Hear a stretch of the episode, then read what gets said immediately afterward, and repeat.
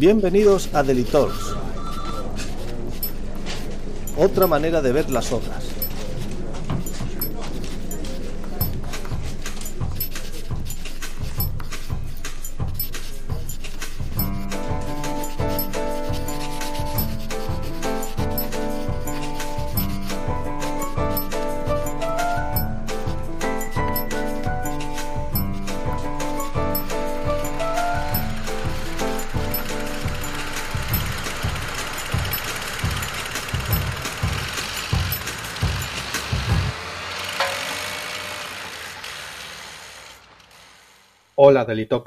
Hola, José. Acostado, pero aquí estamos otra vez.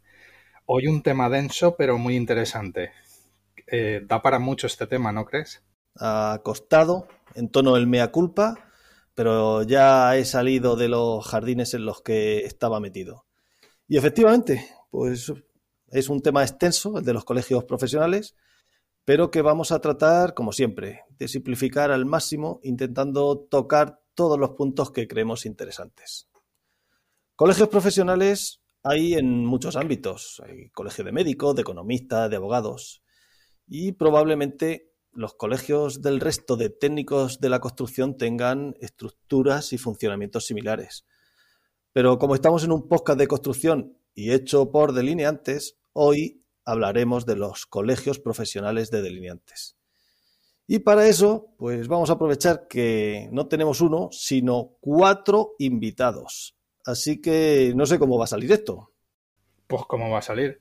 Pues perfecto, porque hoy tenemos la suerte de contar eh, con cuatro grandísimos expertos en el asunto, que son Alejandro Iglesias.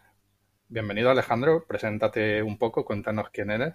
Hola, buenas. Pues eh, mi nombre es Alejandro, soy secretario del Colegio Profesional de Delineantes de Burgos y yo, por ser un poquito más llevar la contraria, no soy de construcción, sino mi rama profesional es la delineación, pero la delineación industrial. Muy bien, también tenemos a Germán Fernández, que es... Hola, ¿qué tal? Eh, pues yo soy el decano del Colegio de Delineantes y Señores Técnicos de Andalucía. Eh, yo soy técnico especialista en edificación en edificios y obras y soy funcionario en el Ayuntamiento de Granada. Ejerzo mis, funciones en el Ayuntamiento de Granada desde hace 15 años. He sido profesional libre y también he estado desarrollando proyectos eh, para Telefónica de España durante tres años también. Y pues nada, aquí estamos llevando el Colegio de Andalucía. Pues bienvenido, Germán. Y el siguiente invitado es Sergio Casado. Sergio, bienvenido, ¿qué tal? Aquí estoy yo. Que habéis dicho grandes expertos, digo, a mí no me nombran ahora. No, no me toca, estaba esperando la otra salida. Bueno, pues algunos ya me conocéis por ahí, de, las redes, que intento ser participativo. Soy Sergio Casado, delineante, eh, en la empresa Ayesa, decano del Colegio Profesional de Delineantes de Barcelona, presidente del Consell de Delineants de Cataluña, y bueno, mi, mi última andadura pues se está enfocando más a las nuevas tecnologías y el desarrollo de proyectos BIM y cómo eso afecta a nuestra profesión principalmente. Pues bienvenido. Y por último, pero no por ello menos importante, un no delineante. Miguel Ángel Domínguez. Sí, menos, es, menos, es menos importante, sí. Bueno, claro, el último, el último, ya para, para acabar. Bueno, yo me presento, yo estoy, llevo la asesoría y la gerencia del Colegio de Delineantes de Barcelona y la asesoría del Consejo de Colegis de Delineantes de Cataluña. Y ya llevo colaborando con los delineantes pues más de 20 años. O sea que algo de experiencia sí que podremos sacar o, exponer. Sí, sí, yo, yo, me acuerdo de Miguel Ángel. ¿eh? Yo es que no había nacido, creo. Pues nada, bienvenido a Miguel Ángel también. Oye, si decimos algo inapropiado nos avisas, ¿eh? Por supuesto. Que tenemos, que tenemos, que tengo ganas de estrenar un pitido de esos censuradores que tiene Cánovas que aún no lo hemos estrenado. Pues bienvenido, gente. Mm, si queréis, para que esto no se convierta en el camarote de los hermanos Mars, Oscar y yo os vamos lanzando preguntas y vosotros pues os, os organizáis para ir respondiéndolas. Incluso podéis hasta establecer mini diálogos o debates que enriquezcan el, episodio. Y si os tenéis que pisar, sin problemas, que como gente educada, pues ya iremos encauzando la charla. También agradeceríamos que las respuestas pues intente ser concisas para que no una respuesta larga no chafe una pregunta futura. ¿Os parece? Venga. Pues empezamos un poco por lo más general. En otras profesiones hay colegios que imagino que tendrán estructuras y funcionamientos similares, pero lógicamente nos centramos en lo que somos y conocemos. Luego, poco a poco, iremos poniendo el foco en algunos aspectos particulares, pero la primera pregunta es, ¿qué es un colegio? ¿Cómo surgieron los colegios? Eh, ¿Te refieres a los colegios profesionales en general o desde antes? Claro, sí. ¿Quieres, ¿Quieres un poquito la historia desde que éramos asociación, colegio sindical? Eh, no, en general, ¿cómo, ¿cómo aparecieron los colegios profesionales en general? No, no de delineantes ni nada. Eh, ¿Cómo se inventó la figura del colegio profesional? Bueno, yo creo que la figura de los colegios profesionales sí, se surgieron a través de una participación social en la vida política de, de los países, ¿no? En general creo que sería un poco la forma en que la gente se agrupó para poder participar de forma estructurada en, organizaciones, que era lo que era prácticamente. La nuestra en concreto, la nuestra en concreto eh, viene de antiguo, porque venimos de las mismas ramas todos. Me refiero a la ingeniería la arquitectura, por ejemplo, y nos empezamos a separar un poco en aquella escuela de matemáticas y de lineación que, que tuvo lugar en el reinado de Felipe II, por el 1820 y tanto. Eh, tuvimos un origen militar, como con las profesiones técnicas, y, después pasamos a tener un, conservatorio de arte eh, también, donde hubo enseñanzas de delineación por más de 25 años. Y después pues fuimos evolucionando, eh, se cursaban también estudios en las escuelas técnicas, en las escuelas especiales donde había funcionarios, sobre todo, que es lo que más se nutrieron en los años 20, en el siglo XX, perdón, y, después ya surgieron los cuerpos auxiliares en los ministerios de Hacienda, eh, por allá por el, año, por el año 20, los años 40, y venimos un poco por ahí todos. Luego surgió, surgieron los sindicatos, que es donde venimos a lo que se refería Sergio, los, los altos, las asociaciones, las asociaciones y, y la necesidad de controlar las profesiones, al fin y al cabo, por parte de los oficios, sobre todo los oficios, vienen, vienen desde oficios eh, antiguos. Claro, lo que eran los antiguos oficios se, se, estructuraron las, las, escalas que había, el maestro, el oficial y el, y el auxiliar, y en esas escalas más o menos seguimos prácticamente. No hemos evolucionado mucho en ese sentido.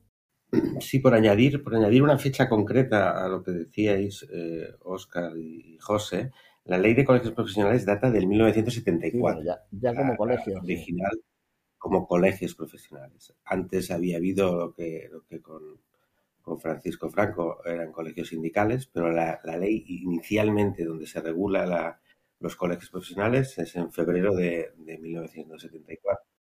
La siguiente pregunta es una que a mí desde que yo era pequeño veía colegio oficial de Ingenieros Técnicos Industriales y Colegio Profesional de Delineantes. ¿Hay diferencia entre un colegio oficial y uno profesional? No, no, no, ninguna. El nombre. A uno le gusta darse más pompa y otros, pues, pues no. Y luego hay los dichos de que cuando unos entraron más tarde los ponían colegios oficiales, no profesionales. Eh, pero la verdad es que es que no. Es que si has registrado el colegio como colegio oficial, pues es colegio oficial. Partimos de una oficialía y una oficialía al final eh, está asociada a una profesión.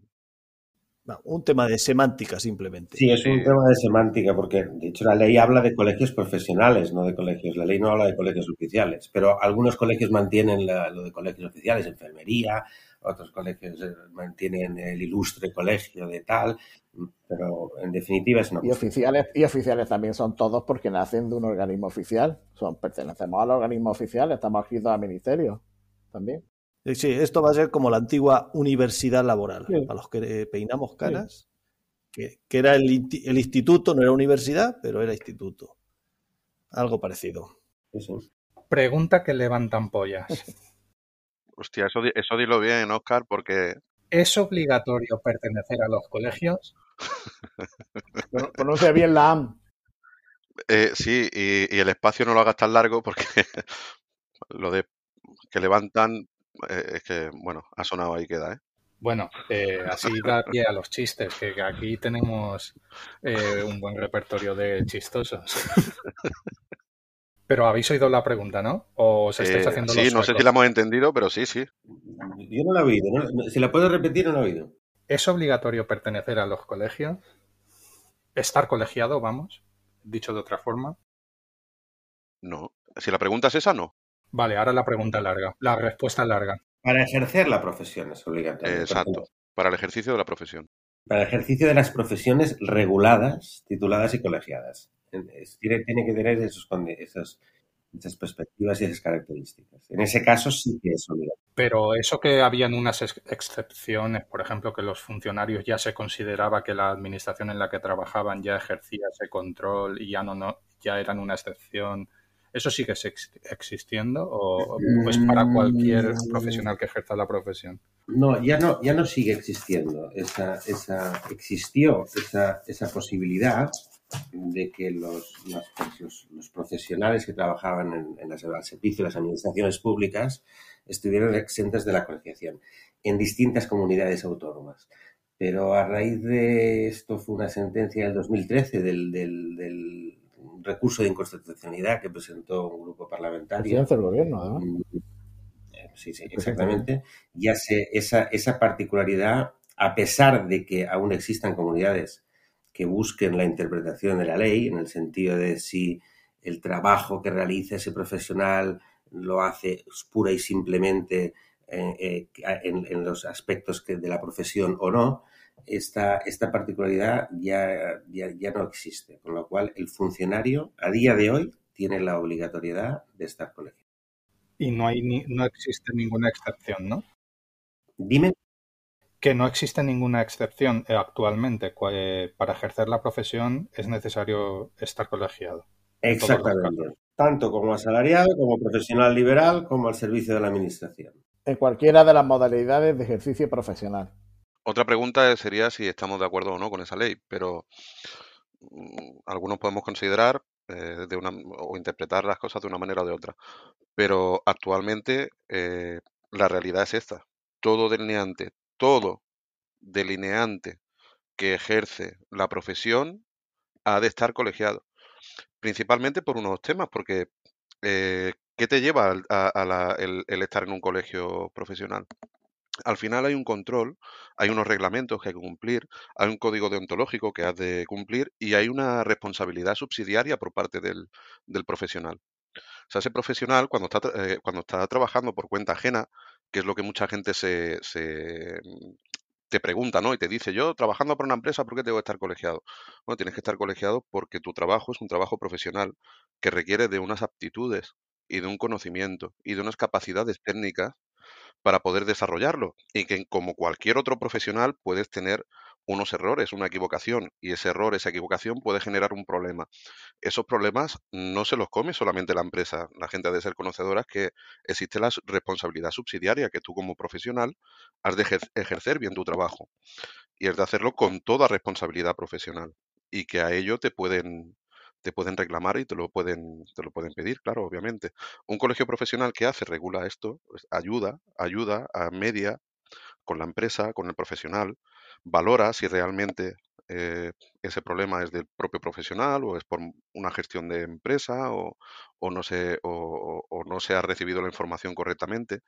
Nosotros lo que hacemos es ayudar, ¿no? Como colegio profesional, pero eh, exactamente se ha de colegiar y está obligado a estar colegiado, bien sea por cuenta propia o por cuenta o por cuenta ajena.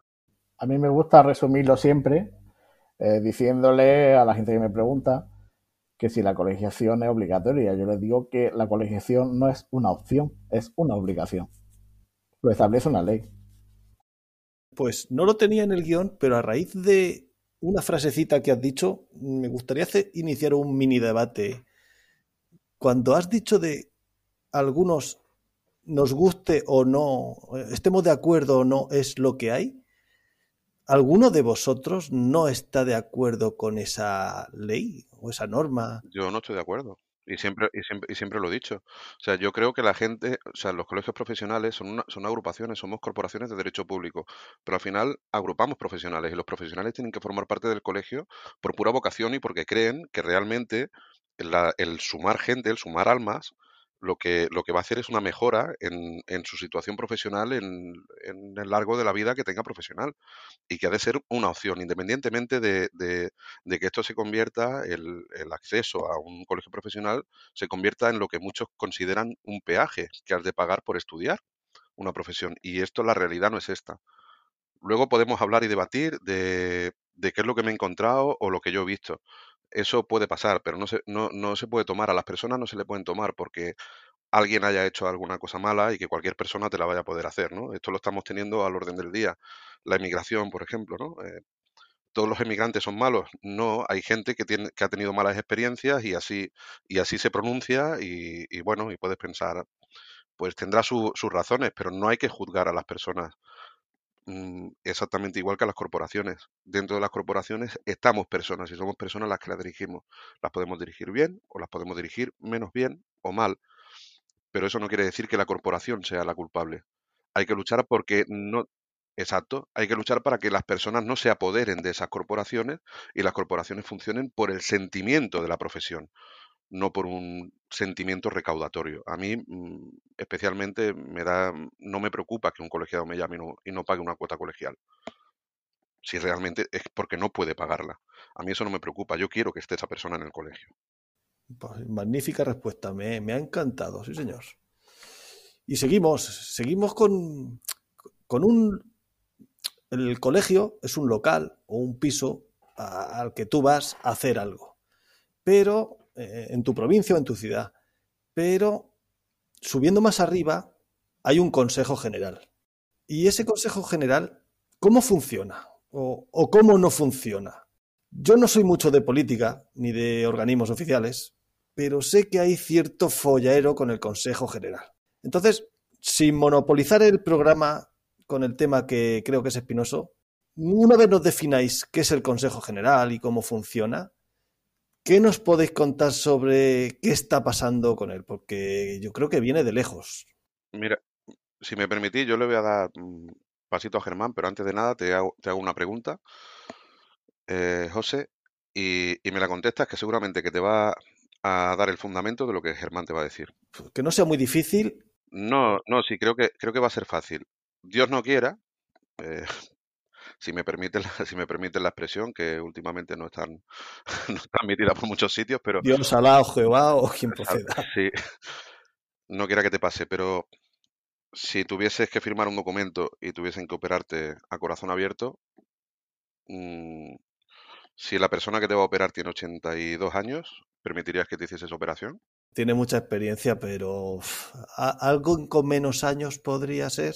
Tú no, tú no, tú no, tú no sabes, tú no sabes la experiencia que tienes, tú sabes que esa persona tiene 82 años. Uf, pues. ¿Y no hay nadie más por ahí? Igual le tiembla el pulso un poquito. La pregunta es esa. Pues mi respuesta es esa. ¿Hay alguien más? Pues a- ahora, ahora Germán te comentará. Venga, que es un consejo general. Bueno, un consejo general de cualquier colegio, pues es un órgano supremo que debe de, que tiene unas funciones que son muy, están muy establecidas, sobre todo los nuestros, aunque nuestros estatutos son muy antiguos, porque precisamente nuestro Consejo General no ha tenido tiempo para actualizarlos desde el año 77, Pues ya va tocando, ¿eh? ¿verdad? Eh, que son anteriores, bueno, son casi casi la ley de colegio, ¿no? Sí, del 74. Eh, se, se supone que un órgano es un órgano que está formado por todos los representantes o todos los, todas aquellas, mm, todas aquellas personas que representan a los colegios, como son los decanos, ¿no?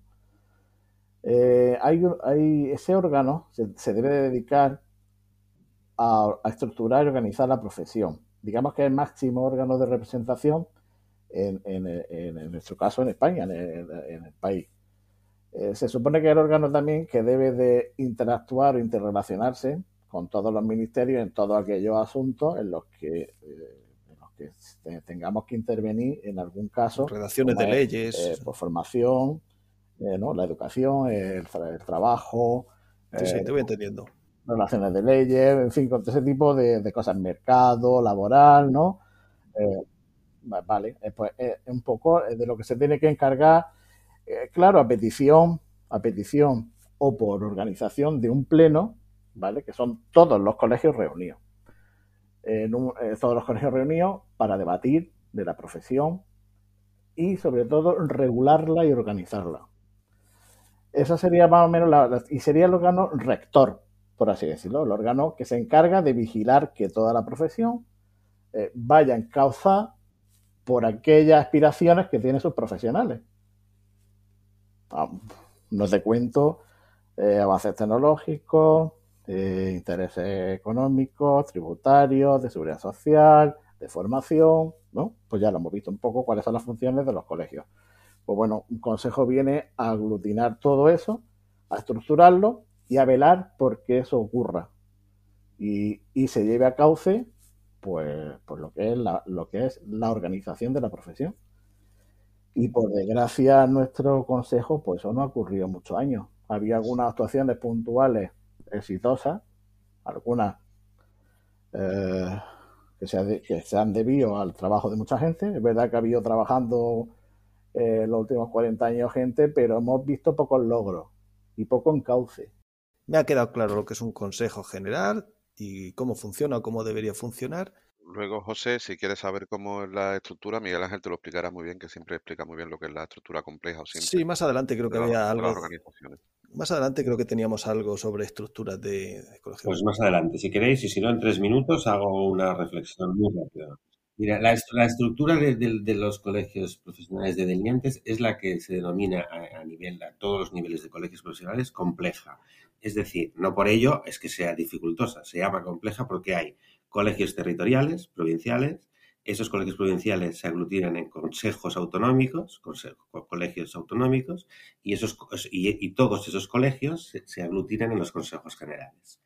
Tal como ha dicho Germán, ¿qué, forma, eh, cuál, es el problema que ha pasado en esta profesión? Esos estatutos que datan de 1978 del Consejo General, con posterioridad, todos los colegios, todos, absolutamente todos, el 100%, han modificado sus estatutos y han adaptado sus estatutos a las nuevas normativas, salvo el Consejo. Perdona, perdona un momento, Cuando hablas de todos los colegios, ¿te refieres a todos los de delineantes, todos los de construcción? Todos los, no, no, me refiero a todo, como Todo colegio oficial, de veterinario, de lo que sea. Yo, yo, yo casi pondría la mano en el fuego y casi aseguraría que si, yo creo que son los estatutos más añejos de, cualquier colegio profesional. Me refería a todos los colegios cuando estaba haciendo esa locución de, delineantes, que con posterioridad a estos estatutos han adaptado los estatutos a las nuevas regulaciones. ¿Qué pasó? Que la, competencia la competencia sobre colegios profesionales está, está pasada a las comunidades autónomas, es, es, en exclusiva para desarrollar por las comunidades autónomas. De aquí que el Consejo General lo que tiene que hacer es aglutinar a todos esos colegios profesionales y ejecutar las actuaciones que se acuerden entre esos colegios profesionales. Simplemente tiene que ser un ente que lleve a cabo, que ejecute los acuerdos que quieran llevar a cabo los colegios. Entendido, perfecto. Y, ahora el tema espinoso. ¿Qué es lo que ocurre? Lo que me habéis dicho, que no hay renovación en el Consejo General, que llevan desde el año la polca allí, no sé, desde el desconocimiento, porque como os he dicho, yo lo sigo poco, por no decir que nada. ¿Qué ocurre con el Consejo General de Delineantes? Germán, ¿le das tú? ¿Le, doy yo? Vamos, vamos a darle entre los dos. Venga, empieza tú. Alejandro. Alejandro. Os dejo a vosotros. Lo del Consejo, lo del consejo General eh, es algo que yo soy el que menos, el que quizá menos tiempo ha tenido relación con, el Consejo General. Por esto digo eh, que mi situación cuando yo entré en el colegio de, Barcelona, por otros, bueno, quizá motivos similares ¿eh? a, los del, a los del Consejo General, eh, me encontré que no teníamos relación con el Consejo. a mí se, bueno, la persona que había anteriormente me había hablado, pues, mm, me ha dado su, opinión sobre el Consejo General. Yo no soy una persona que, que me mueva por opiniones, o sea, necesito verlo. Cuando entré como decano, lo primero que hice fue Mm, volver a tomar los lazos con el Consejo General y ver qué es lo que sucedía. Lo primero que me dijeron eh, fue que Barcelona tenía una deuda económica con el Consejo General. Esto fue lo los buenos días. Yo eh, no quise entrar al, a, a más detalle. Al fin y al cabo, mm, el dinero que, que puedas tener en un colegio y el que puedas tener al Consejo General se tiene que destinar a la- al mismo objetivo. Entonces, me parece las peleas económicas entre tú me debes y yo te debo me parecen como un poco absurdas porque el, el destino ha de ser exactamente el mismo. Si no se tienen los objetivos claros, es absurdo, ¿no? El, el reclamar, ¿no? Pero bueno, aquello pues hicimos un calendario, lo preparamos, el pago perfecto y me considero una persona de palabra y cuando yo hablé con, con el presidente del Consejo General, a mí me dijo que, que toda colaboración es bienvenida y que valoraba mucho mi opinión. Entonces, yo empecé a participar con Germán y con Alejandro y cuando vino la primera queja, empezó todo el problema. En el momento que yo a esta persona le dije, creo que no estás capacitada ni estás cualificada para dirigir un consejo general de nuestra profesión, puesto que careces de conocimientos actuales en, esta profesión, eso a esta persona le sentó muy mal. Es algo que no te ha de sentar mal, tú tienes tu, tu tiempo y hay momentos pues que te pueden venir grandes ciertas cosas. En el momento yo entiendo que pueda sentarte mal algo, porque si tú me dices eso ahora, pues a mí me puede sentar mal, pero si recapacitas y veo que tienes razón en ello, pues oye, hay que dar un, hay que dar un paso al lado, ¿no? Hay que, recordar, hay que recordar que la estructura y funcionamiento de los colegios deben ser democráticos. Ya lo dice la ley propia de colegio.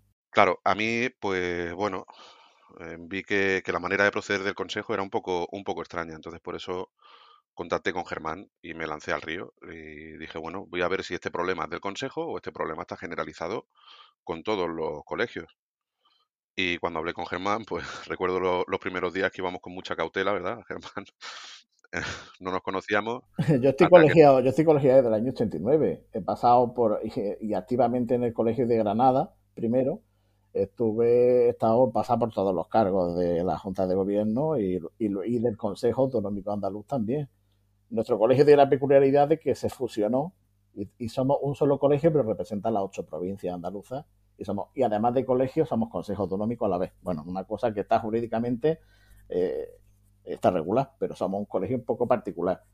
Eh, pero yo sí que llevaba muchos años en el consejo, pero oye, pues yo había ido alguna vez, había conocido a este tipo, oye, pues este es majo, este tal, pues bueno, mandan cosas, parece que esto pa- parece que tiene una apariencia, eh, pues que aquello que parece que, oye, que así que funcionaba, pero pasan los años y dice, oye, ¿y esto? Oye, ¿y aquello? ¿Y aquello que ponían aquel acta? Y pues, Bueno, y porque os, os asesoraba un abogado y Claro. os iba diciendo que los problemas eran... Y claro, no, no ibais a dudar, claro. no, no, no, no teníamos, no teníamos duda de que, oye, que yo era una cosa más o menos seria que funcionaba bien. O sea, que visteis ahí cosas raras, intentasteis arreglarlo y aquello, por aquella parte, no había forma de... José, que, pusi- que pusimos una queja y, y ya está. Y, y en lugar de coger y decir, hey, está pasando esto, o hablarlo directamente conmigo, pues este señor lo trasladó a la comisión ejecutiva. eh, me, me dijeron que me personase en Madrid, ojo, en Madrid, o sea, voy a hacer yo 500 kilómetros para, para una discusión y voy a gastar yo dinero de mis colegiados para una discusión un miércoles a la una de la tarde, pero que hemos tomado que no está permitido en este momento. Claro, cuando, cuando le digo a esta persona, eh, a ver, si tenemos un problema y consideras que esto es un problema, y yo creo que es un problema, a ver, no pierdas el tiempo, informa a todos los colegios y el que se quiera personar que venga y lo discutimos y los hablamos. ¿Qué sentido tiene que vaya yo a, a un, a un tema que tengo particular con el presidente a discutirlo con la comisión ejecutiva? ¿Qué sentido tiene, no?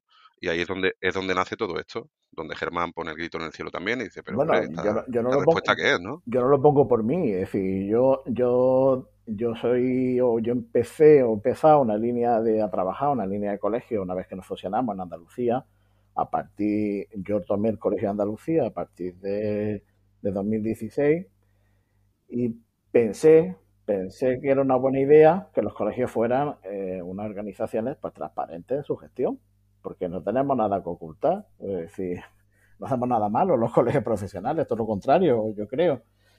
Entonces yo inicié pues, de mutuo propio porque no tenía respaldo, ni asesoramiento, ni, ni conocimientos por parte del Consejo General de cómo había que llevar un colegio de forma transparente y con buen gobierno. Eh, me fui, ente- fui viendo legislación y fui viendo cosas y vi que había cosas que, oye, que yo las cumplía, pero que el Consejo no. Pero yo el consejo decía, pero yo por qué tengo que hacer una memoria anual de todo lo que hago, con todas las gestiones, con todo el presupuesto, con toda la, con toda la contabilidad, con qué invierto el dinero y en qué lo gasto, y el consejo me da una, tablilla con una tablilla de un resumen de tres cosas y no sé qué se gasta el dinero, por ejemplo, ¿no? Y oye, y yo, y yo, y, yo sí le pido al consejo, y yo sí le pido al consejo una documentación, porque no me la ha dado, porque si hago una pregunta, porque no me contesta, porque se pasan un año y no me ha contestado, ¿no? Vale, y entonces vosotros lo que queréis, lo que pedís, bueno, no sé si queda algo más que por ahí. Pedís que se cambien los estatutos, que se renueve eh, la Junta, el presidente, no lo sé. Claro, claro, todo, todo un poco. Yo, yo pido que se escuche, que se escuche el del NEANTE principalmente. Claro, a la profesión.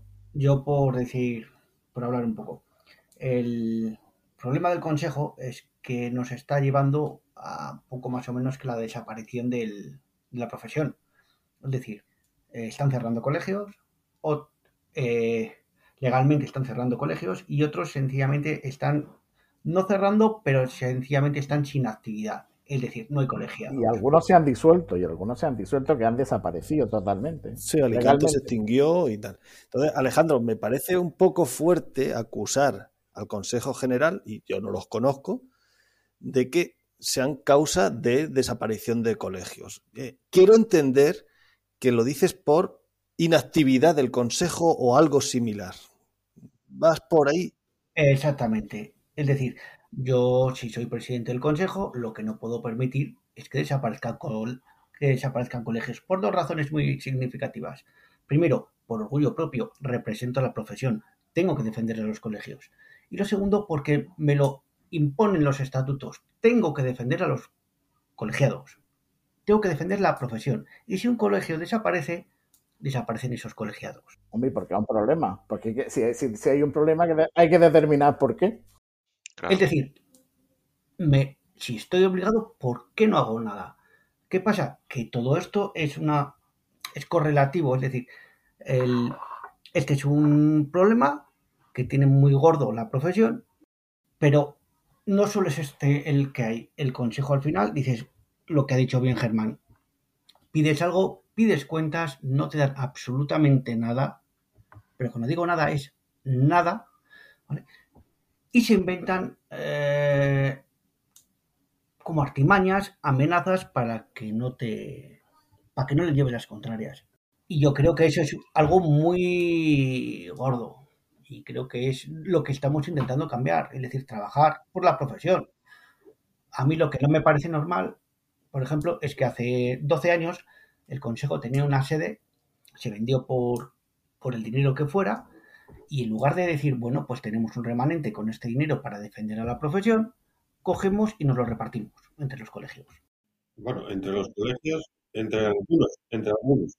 No sé, a mí yo es algo que todavía no me entra en la cabeza. ¿Eso, eso es demostrable en, un jugado? Claro. Sí, sí, sí, sí, eso se ha repartido el dinero. Están los repartos, están los acuerdos, las actas, los repartos, todo. Que no sé hasta qué punto, ya te digo que total desconocimiento. Bueno, esto, esto, al fin, esto al final no es una de las cosas por la que no, eso de menos, especialmente a mí me motiva el tema, ¿no? O sea, quiero decir, son mm, malas actuaciones quizá o malas decisiones que se pueden tomar o otros considerarán que es una, una buena decisión, pero esto eh, lo que tenemos que ser conscientes es que cuando estamos al frente como representantes de una, corporación, de una institución como esta, tenemos un compromiso y ese compromiso pasa porque no podemos tener cierta inactividad. No es que nadie, creo que, y si hay alguien, pues tiene un verdadero problema, creo que nadie debería de tener el interés de cerrar un colegio profesional o, o no limitarlo, a no ser que ese colegio te esté, te esté estorbando, te esté molestando, ¿no? Yo tengo escritos que no debería de, que quizá no, no defiendan esa, esa postura. Entonces, con eso que quiero deciros, que yo también me he encontrado un colegio con problemas, mm, que era objetivo de, de, cierta persona arruinar el colegio o terminar con el colegio, pues eh, quiero, quiero pensar que no. Pero depende cómo hagas, cómo hagas la gestión, pues ese colegio tiene más actividad o menos actividad. Cuando digo arruinar, ya no hablo solamente de arruinar económicamente, sino quiero decir en cuanto a actuaciones, en cuanto a, a corporación, en cuanto a imagen, en cuanto a lo que puedas ofrecer, el contacto con el colegiado. cuando tú vas a una imagínate, Sergio, imaginaros, eh, Sergio está hablando de un colegio, imaginaros cuando yo tomo mi, mi fusión de colegios, me encuentro eso multiplicado por 8. Claro, Porque eran ocho colegios distintos, que estaban en la misma comunidad, pero llevados por personas distintas, de formas distintas. O sea, lo que aquí ha faltado es que el Consejo General plantee unas directrices de cómo hay que llevar los colegios y un control de ellos. Ojo, que no solo, que no, que no solo, eh, que no que estemos culpando al Consejo General, ¿eh? No, no, porque el O sea, Consejo General esto, somos esto es todos, a fin de cuentas. esto es decir que lo que dice Alejandro es que si, si, si él tiene un problema, ¿a quién tiene que acudir? Es que no tiene otra. O sea, nu- nuestra salvación es el Consejo General. Porque yo no puedo actuar contra Andalucía. Si Andalucía hace algo, algo que no es correcto, yo no puedo actuar contra Andalucía. Necesito que el Consejo General esté abierto, se pueda trabajar con él, se pueda plantear ese problema y se pueda actuar de una manera u otra. Si no, estamos, estamos indefensos dentro de nuestra propia corporación. Cuando tú vas a una asamblea general y ves que va solamente la Junta de Gobierno, tienes un problema en ese colegio. Cuando una asamblea general te la hacen un 20 de julio, es un problema que tiene el colegio. Algo, algo, algo se está tapando ahí. O sea, tú tienes que facilitar el acceso al, al colegiado, a, la asamblea, porque es el, es el momento en el que el colegiado tiene voz. O sea, los colegios no son de la Junta. La Junta somos representantes. Y el soberano, el soberano de nuestros colegios no es eh, la Junta de Gobierno, el soberano son los colegiados. Entonces, si tú no permites o tú no facilitas a que el colegiado vaya a esa asamblea y expones lo que, lo que se ha hecho en el colegio y, y- y lo que es a futuro, los objetivos, los entregas para compararlos al año siguiente con lo que se ha realizado, lo que estás haciendo es paralizar el progreso de esa, de esa corporación, porque no estás facilitando información a aquellas personas que te tienen que pedir que rindas cuentas. No sé si me explico. Sí, sí, perfectamente explicado. Y, perdona, termina, termina. Sí, sí, que digo que lo que hay que, considero que lo que hay que intentar en los colegios es hacer el ejercicio del colegio. Yo también, igual que Germán, me encontré con una corporación que suerte de tener a Miguel Ángel, que, te- que me, que me ha orientado en esos temas que no podía, que no, que no tenía conocimiento, pero que eran las, te lo puede decir Miguel Ángel, las primeras preguntas que yo le planteaba. Oye, ¿y no tenemos relación con los colegios, con los institutos? Eh, ¿están saliendo profesionales nuestros y no sabemos qué formación se les está dando? ¿Quién es nuestro contacto dentro del Ministerio de Educación, aquí en Enseñamen? ¿Hemos hablado alguna vez con ellos? ¿Hemos solicitado algo? ¿Sabemos los problemas que tienen los estudiantes? ¿Conocen nuestra profesión? ¿Saben lo que pueden hacer? Ese- esos eran los primeros problemas que, yo planteaba cuando, empecé la Junta y Miguel Ángel pues decía, mira, pues no hemos contactado, solamente hemos hecho una visita. Estos son, son las cosas que necesita hacer un colegio. Eh, llegar a la gente, dar promoción, decir lo que somos y ayudar. O sea, eh, los colegios están para ayudar. Va, entendido. Y entonces, por ir cerrando este tema, ¿en qué punto nos encontramos? ¿Quedamos en la esquina del cole al salir para pelearnos? ¿Nos vemos en el juzgado? No, porque pierden. No sé, que no sé en qué punto se encuentra. Somos más grandes. Yo peso 150 kilos. No, fuera de broma. eh, bueno, estamos en proceso, ¿no, Germán? Proceso electoral, ¿no? Sí, estamos en proceso electoral, ya casi, casi, casi. Con, su, con sus reglas de juego, ¿eh? O sea, tú piensas que nosotros lo que estamos haciendo es eh, ir aguantando el chaparrón hasta que las autoridades competentes decidan, ir aguantando el chaparrón, eh, no hacer ningún acto que sea ilegal, ni lesivo llevar a la profesión. ni lesivo a la profesión, sino mm, informarles de lo que no están haciendo correctamente, a nuestro parecer, y, y- y estudiado por nuestra parte, obviamente, pero ellos se están manteniendo las reglas del juego como ellos consideran que deben hacerlas. Esto lo admito, esto no lo admito, esto no lo admito y lo hago de esta manera, y ahora estamos en un proceso electoral que han planteado ellos, que han llevado ellos, que finalizó a- ayer, ¿no, Germán? Ayer finalizaron la- Sí, las impugnaciones, las de impugnación impugnaciones de a las la, candidaturas. Y ahora nos encontraremos a ver qué es lo que sucede. Lo mismo nos encontramos hoy diciendo que ha habido una impugnación, la han resuelto ellos sin informar la impugnación y han decidido aceptarla y por lo tanto que quede inadmitida la única La única candidatura candidatura que hay presentada.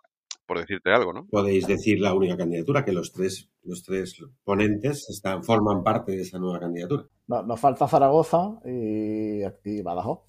Pues sí, como decíamos, tema espinoso. Mm, Sí. Bueno, Dejamos la puerta abierta eh, por darle derecho a réplica, aunque esto no es una acusación, es solo una exposición. Yo quería No, preguntar nada. por esto. Si el Consejo General quiere contarnos qué es lo que hace, nos propone un programa y vemos que, que hay material suficiente, no solo del temita, por decirlo así, espinoso, mm, queda, tiene abiertas las puertas de Delitons para contar qué hace el Consejo General, cómo está formado, cómo se relaciona y demás. Yo fíjate, por resumir un poco más todavía la situación, ¿no? Eh, y concluirla, eh, digamos que lo que hemos advertido los colegios, la gran mayoría de los colegios que quedamos, es que no estábamos contentos con la gestión del consejo, porque notábamos falta de gestión en, en algunos asuntos. y transparencia. En democracia, ¿cuál es el mecani- este mecanismo que hay? Pues, muy- pues en todos los países, bueno, en todos los países europeos, en todas las democracias, lo que existe es la moción de censura. Como nuestros estatutos son tan antiguos, son preconstitucionales, la figura de la moción de censura no está fija, como es lógico, porque no existía todavía. En los, en, en los del Consejo General. Lo del Consejo General, en lo- en lo- en en, lo- en los estatutos, pero sí que aparece, ¿eh? Sí que aparece. Sí que aparece. Bueno, pero, ¿no? pero no está, pero no está recogido el mecanismo como tal. Como no está recogido cómo se tiene que hacer, cómo se presenta, cómo se celebra. Cómo No habla de moción de censura, sino que habla de moción. habrá una moción. O, o- o- porque también hay otra figura que es remover cargos, pero tampoco está fijada ni está establecida. Entonces, nosotros lo que propusimos fue una moción de censura. Una moción de censura que no han, que no han querido hacer. O sea, no, sí, bueno, no han querido hacer. Fíjate tú, al final, después de darle muchas vueltas, de presentar muchas reclamaciones, de juntarnos todos los colegios, de, presentar una candidatura alternativa con un voto ya adelantado, para que sepan que pierden la moción de censura, decir, que tienen la mayoría de colegios en contra, ¿no? Aún así, nos hemos tirado dos años para que nos convoquen a un pleno extraordinario de moción de censura, el señor presidente censurado tenga las santas narices de llevarnos a Madrid, sentarnos allí y decirnos, abrir la sesión y decir que, bueno, como la figura de la moción de censura no está en los estatutos, pues no procede y se cierra la sesión. Pero eso no es anticonstitucional, por lo menos. eh, Claro. Esto de que una ley superior te protege ante una Claro, incongruencia claro, de una claro. ley inferior. Claro, entonces, ¿qué hacemos los, qué hacemos los colegios que tal? Pues, pues muy sencillo, pues hemos, pues hemos acudido a las instancias administrativas, judiciales, Yo porque Germán, Germán a veces me toma WhatsApp, pero le dije que le hicieran las pruebas tisotrópicas. Entonces nosotros hemos acudido a la vía, a la vía que tenemos de auxilio, que es la vía judicial un poco más lenta, hemos acudido a, la, a poner una denuncia a- para que vaya a fiscalía y para que se aprecian delitos presuntos delitos, pues puedan actuar, eh, puedan actuar contra aquellas personas, porque estamos hablando que era lo que estábamos diciendo, que son personas que no es la institución. Hay ciertas personas que se han enrocado en querer estar y cuando hay un enrocamiento tan fuerte, lo que nosotros nos sorprendió es que, oye, algo habrá que ocultar. Sí, desde luego, es que las, las actuaciones, aunque estamos de acuerdo en que la soberanía re- reside en el colegiado, pero el que está ahí en la Junta de Gobierno o es el decano tiene que tomar decisiones y todo es opinable. Se puede equivocar, puede acertar, pero lo que no se puede hacer es que te pidan información y no darla, y mucho Es menos las la- cuentas. Es, es el mismo caso, Oscar. Lo mismo que te que he dicho antes, he comentado que el colegiado es el soberano en el colegio, el decano es el soberano en el pleno.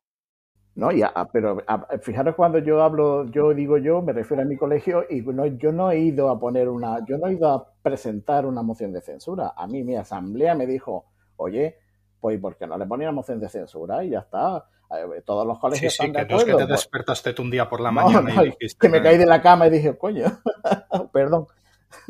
Vale, es una cosa que se debate en, lo- en la asamblea porque, como yo decía, yo voy a mi asamblea y, y- y doy, y doy cuenta de todas las cosas. Entonces me pregunta, oye, el Consejo General, ¿qué tal? Pues no. Por, por una, la primera vez lo suaviza un poco, la segunda dice, joder, que perdón, otra vez que me van a pillar. La tercera dice, pues no puedo mentir.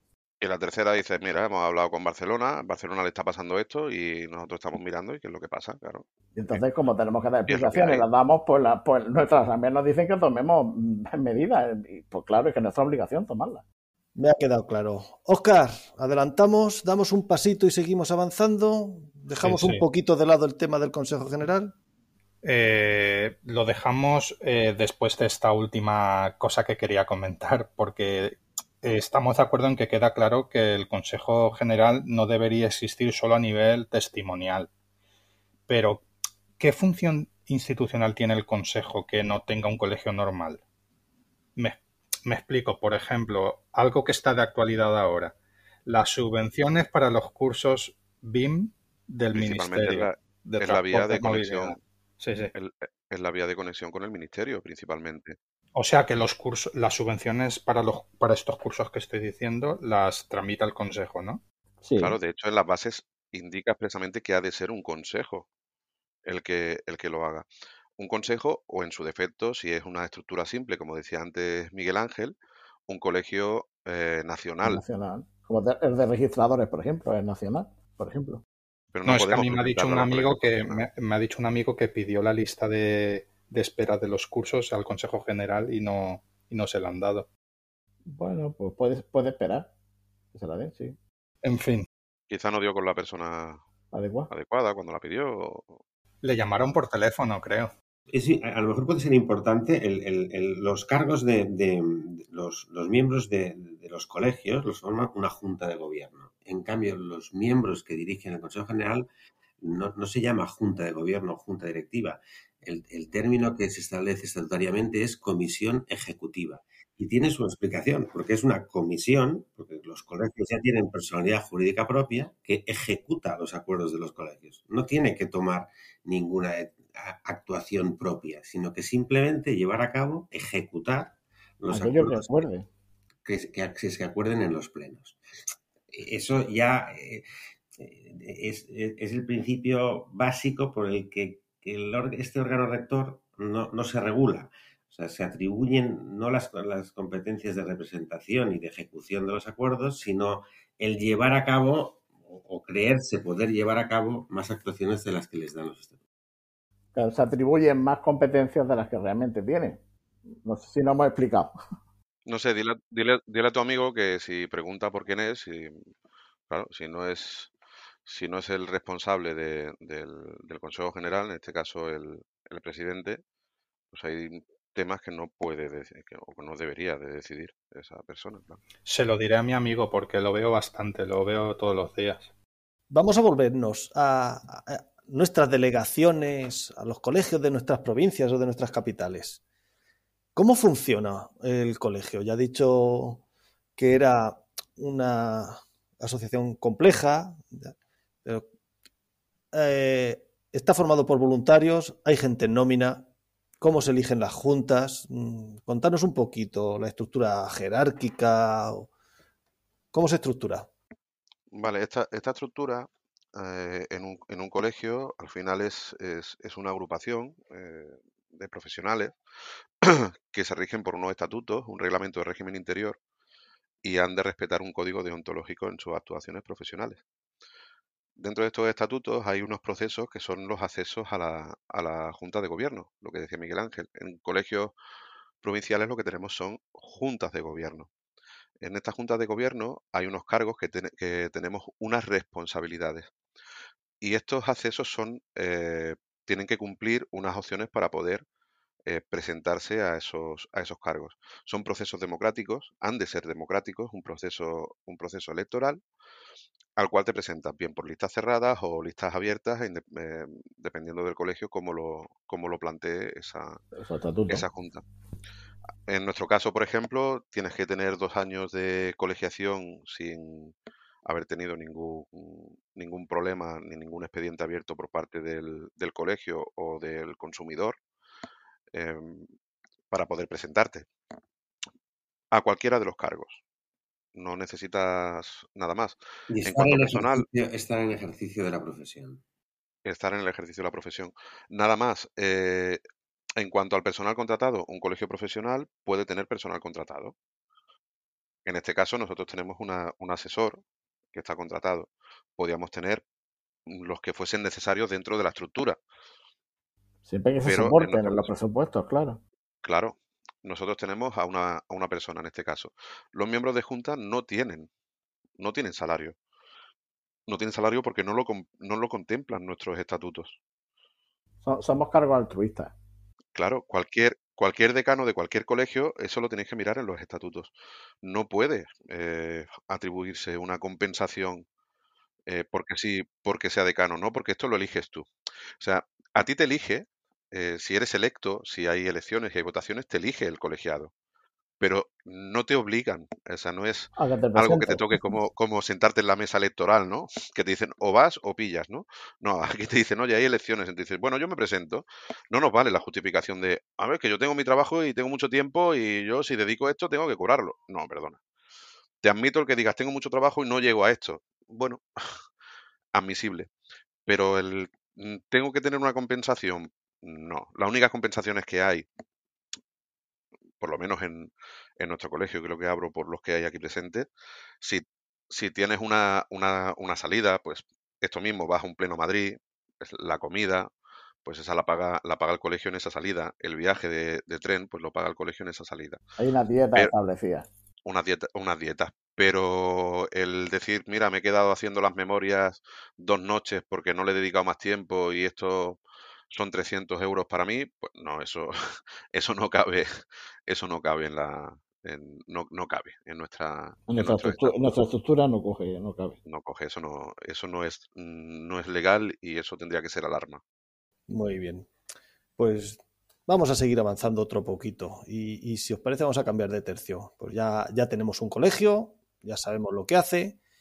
Vamos a acceder a él y a ver qué es lo que ofrece. Porque varias entrevistas a Germán, el decano más mediático, por ejemplo, en la revista del Colegio de Delineantes Técnicos Superiores de Barcelona de octubre de 2019, o también en el periódico generalista Granada Hoy recientemente, te hacen un buen resumen de lo que hablaremos ahora, pero ¿qué títulos son necesarios para entrar en el colegio de delineantes? Porque creo que Alejandro es de especialidad de madera y también industrial. Germán es de edificios, Sergio es de obra civil. No, yo soy de edificación, ¿eh? Ah, de edificación. Te hacía de obra civil, no sé por qué. Porque llevo 20 años trabajando en obra civil. Entonces, ¿qué títulos son necesarios y de qué especialidades hay más colegiados? Y ahí me juego seguro que de edificación. Bueno, pues depende del colegio, ¿no? Un poco. Eh, digo digo el, el número, ¿no? El número de, dependerá un poco del colegio. Yo te voy a sacar las cifras del mío, por si las quería. Ah, pues mira. Mira, no- nosotros, mira, bueno, ¿qué, qué, titulaciones hacen falta? Eh, lógicamente hay que respetar la ley de, de ordenación de la, de la, de la educación, la LOE. Son los títulos de técnico superior, de, la enseñanza superior eh, no universitaria. Eh, las especialidades son, las especialidades serían de, edificación, de, de, de proyecto de edificación, y de obra civil, es, esos dos títulos, su actividad mm, dice, es- dice en sus decretos que está regulada, ¿vale? Sería, esa actividad sí que estaría regulada.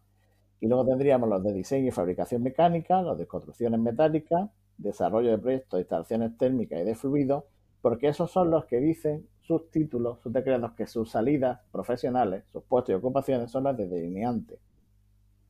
¿Vale? Vale. habría otro que es de hay uno hay uno que yo no lo veo bueno, no lo veo porque tampoco en mi comunidad lo hay ¿eh? y no y no se me y no me ha venido nadie con ese título a colegiarse pero hay uno que es de es de impresión es de fotoimpresión o de fotocomposición ¿no? Edición, edición. Eh, de edición sí de edición de no de. Encuaderna- encuadernación y, y- y edición. pertenece más a la parte de la ilustra de la, de la composición de esta de, de libro no de publicaciones no Sí, artes gráficas o algo así. arte gráfica, lo que antiguamente era el arte gráfica, efectivamente. Y luego, pues todos sus equivalentes, todas las equivalencias que ha habido eh, a lo largo de, de la trayectoria de nuestras profesiones, de nuestros estudios, ¿no? Desde el maestro industrial a los, ti- a los títulos de, de, de graduado en arte aplicada, ¿no? Sí, todos los equivalentes Todos los equivalentes. a efectos académicos, ¿no? Y Académicos profesionales. y profesionales. Porque para, para eso están los colegios. Los colegios son los que regulan la profesión. Y dicen, pues oiga, si esta persona, eh, esta persona, eh, pues como Sergio, eh, su título es de la especialidad de edificación, pero oiga, que lleva 20 años en la obra civil, pues este señor hay que aplicarle eh, pues que la- la- la- aquellas capacidades que también se adquieren en el desarrollo del, del trabajo, de la profesión, ¿no? Pues hay que darle también la de obra civil, ¿no? Sí, sí, por supuesto. Y bueno, y una vez ya tienes el título y vas a ejercer la profesión, la excusa que más escuchamos para no colegiarse es que las cuotas son caras. ¿Cuánto se paga en un- eh, por ser colegiado?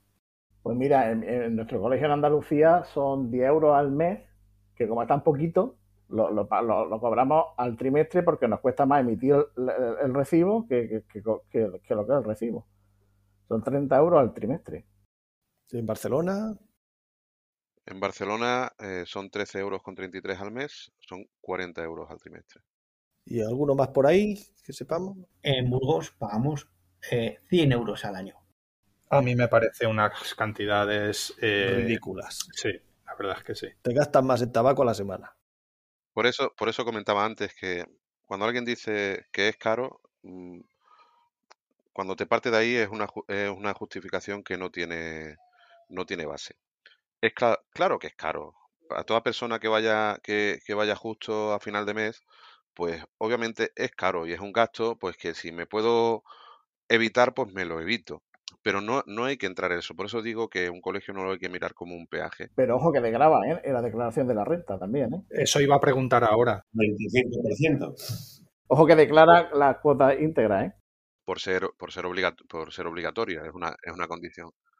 Pero que principalmente es eso. eh, si un colegio, si tú te encuentras, un- aquí es donde viene nuestro principal problema, que es caro o no es caro. Si, un, si tú vas a un colegio, te intentas dar de baja porque no estás ejerciendo la profesión, te das de baja, te pueden perseguir, o no puedes pagar una cuota y te generan una deuda al cabo de los cuatro años de no poder pagar esa cuota porque no puedes, porque te has quedado sin trabajo o porque tu pareja se ha quedado sin trabajo, que estas cosas suceden y no puedes pagar, pagar ese, ese capital. Si te persiguen, pues generas un mal. ¿Por qué? Porque yo, es lo que decía antes sobre la colegiación obligatoria. Creo que eso no es ayudar al profesional.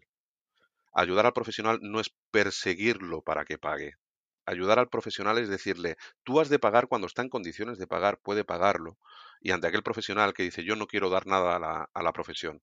Si es por ley y es obligación, pues tienes que cumplir esa ley. Si mañana no es obligatorio, pues no tendrás que cumplir esa ley y no te colegies. Y si tienes un problema y lo puedes resolver tú, pues fantástico. ¿No? Pero hay que llevarlo a ello. Si el colegio no entiende que lo que se necesita es un alma y no un- un- una parte económica para poder actuar, entonces no vamos bien como colegio. Ojo, y yo, y yo también creo que también depende, porque tú, mira, eh, dice la gente que no se colegia, ah, pues venga, la, la llevo a juicio, la tal, y se lo gano, y, y están colegiados. Pero ahora se te, se te sientan mm, 300 colegiados o 500 colegiados y te dicen, ¿y qué me ofreces? ¿Qué servicios me da el colegio? El colegio no tiene que ofrecer. Es que eso es lo que no, lo que no, lo que no sé yo si sé explicarme. Claro, pero, Nosotros somos, pero es que eso es lo que dice la gente. Eso lo vemos un poco más adelante, si os parece. Que tenemos por ahí. Porque fíjate que es curioso que nos acabamos de dar de alta en el colegio, acabamos de entrar, y yo ahora me quiero salir de la secta, me quiero dar de baja. ¿Es fácil darse de baja? ¿Es posible o es como una compañía de móviles? ¿Es complejo? No. O sea, yo me quiero ir mañana y me puedo ir sin ningún problema. La, pregunta sería, ¿por qué te vas? Vamos, luego te la respondo. Bueno, no, no me voy a ir. Yo, pues, yo pongo de poner un ejemplo de un amigo. Este sí que es de verdad un amigo, no el, como el otro que veo todos los días, ¿vale? Eh, eh, Con yo tengo un amigo buena. que estudió, eh, después de ser delineante, estudió otra cosa, que también tiene su colegio profesional, ¿vale? Entonces, él se colegió en ese colegio porque era el trabajo que estaba haciendo en ese momento. Pues fue al colegio de delineantes a darse de baja por ese motivo y le, di- y le hicieron firmar un documento diciendo que no iba a trabajar nunca más como delineante.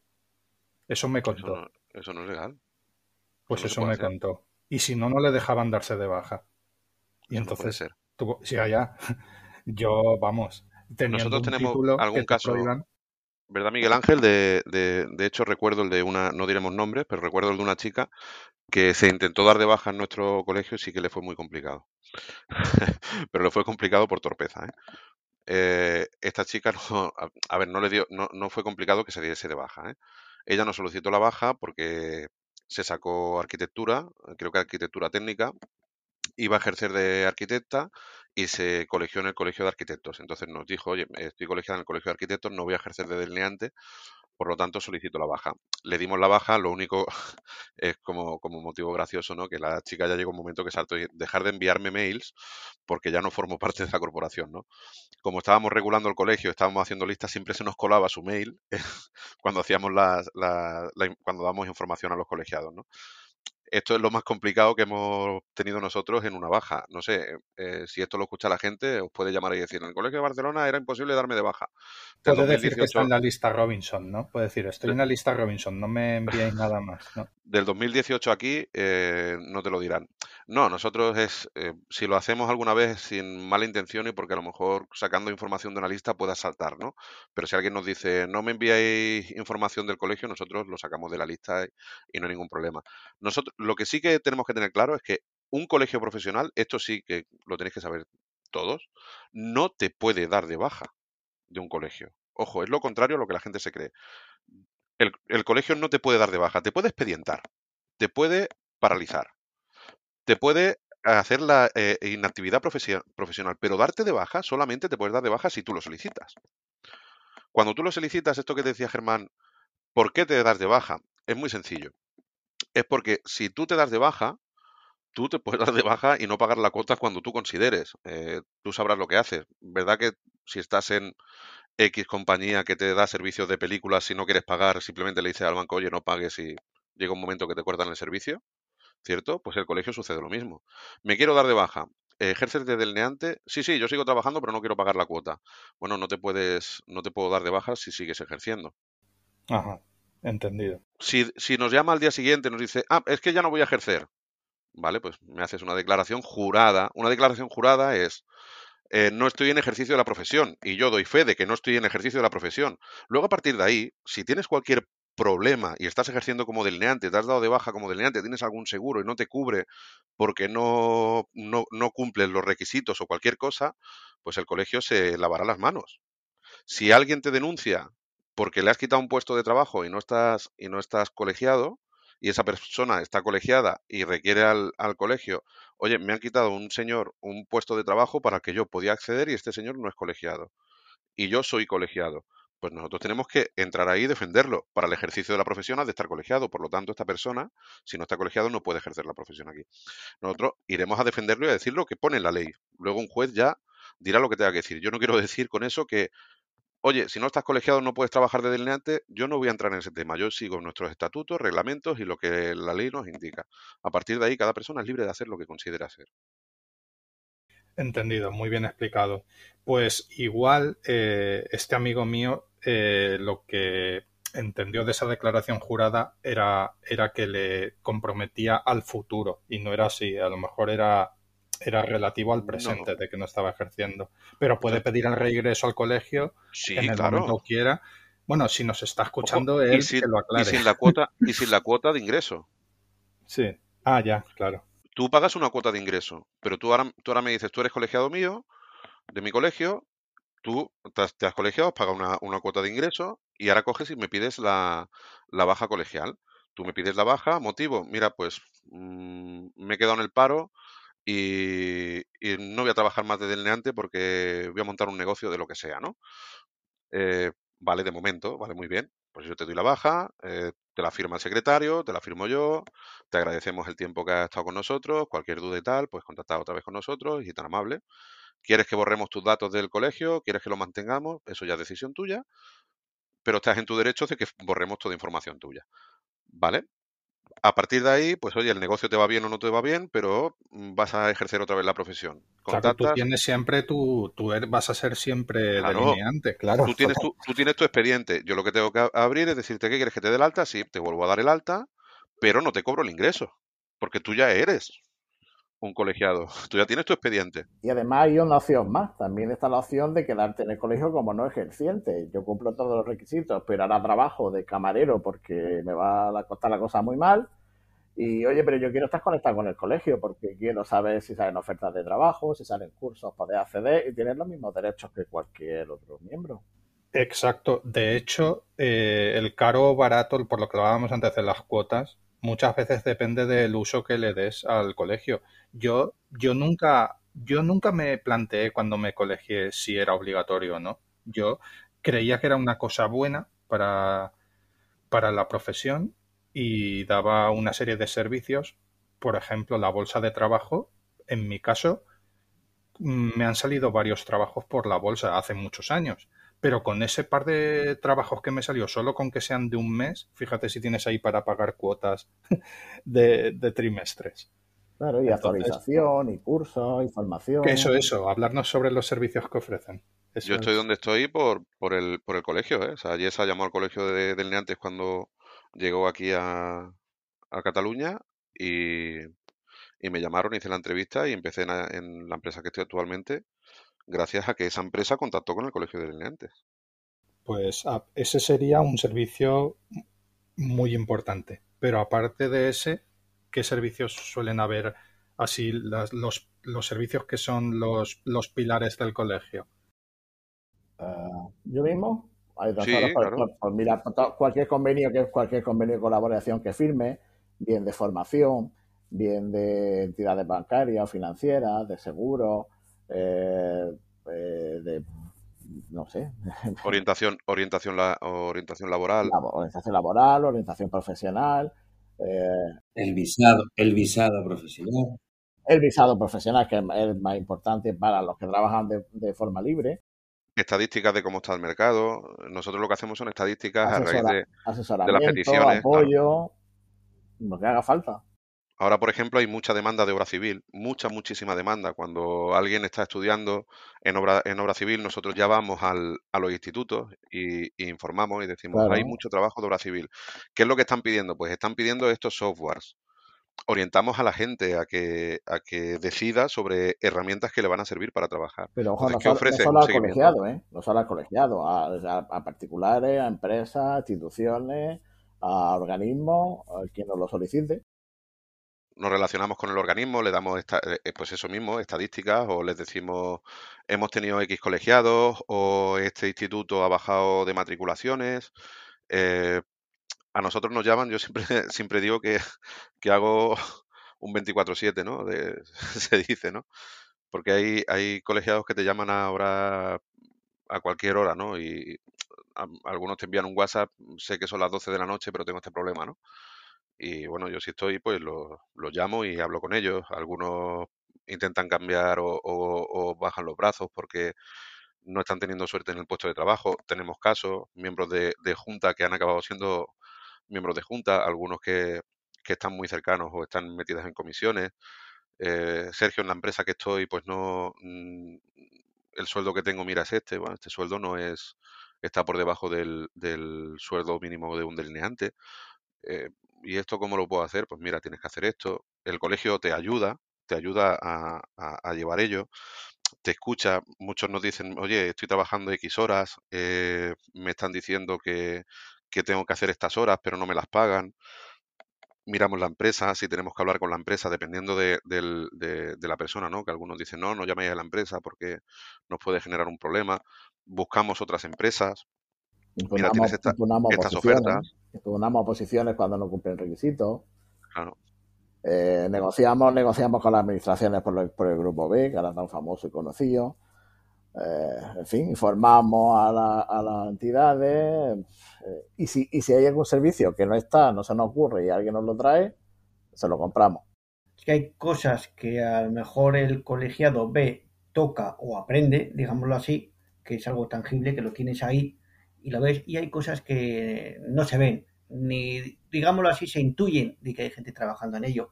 Como bien ha dicho Germán, cuando hay una oposición de un, para un puesto de delineante que, por ejemplo, piden eh, bachiller, es el colegio el que recurre a esas oposiciones.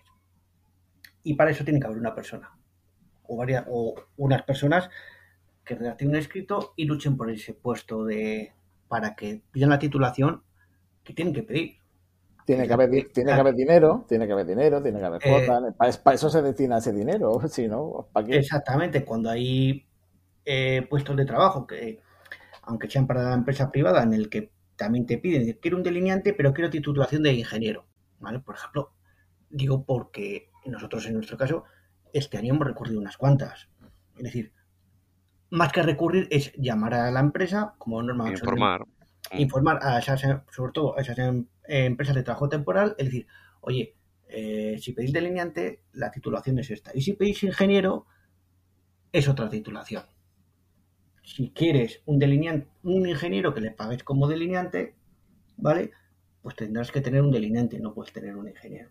Claro, eso informamos a las empresas. O sea, no, no, no, no, vamos a quitar la plaza. O sea, nosotros no vamos en contra de un ingeniero. O sea, lo que pasa es que hay, hay gente, hay veces empresas que para un puesto de trabajo que a lo mejor van a coger a una o dos personas, mmm, les da igual un perfil que otro. Y realmente da exactamente igual, ¿no? O sea, si tú tienes que hacer, pues llevando a delineación, ¿no?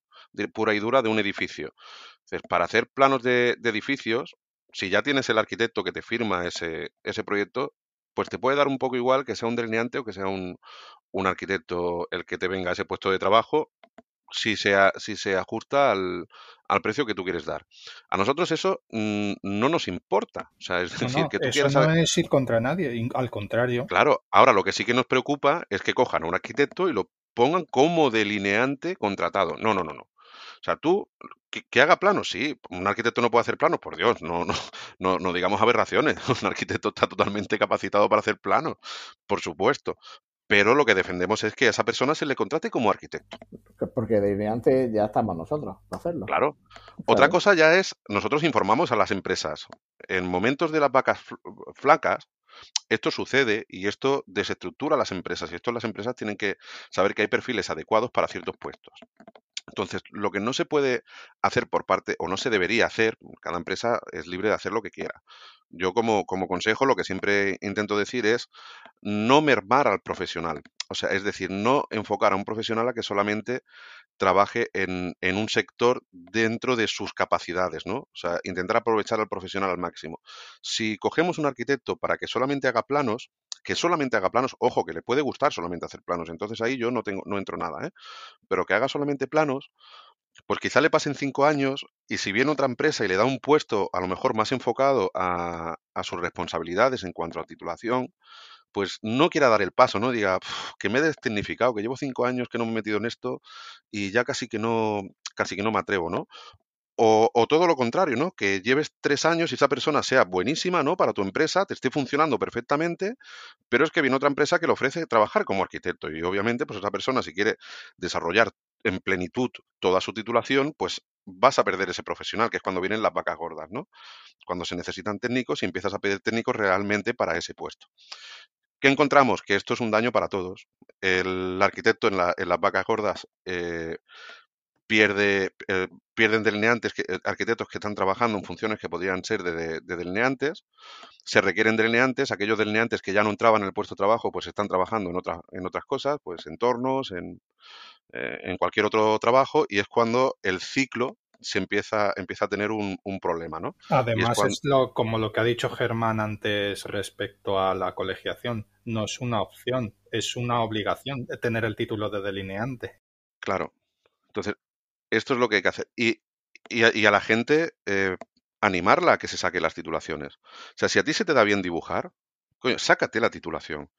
Son dos años. Y además, si tienes experiencia, lo puedes reducir con acreditaciones. Pero sácatelo.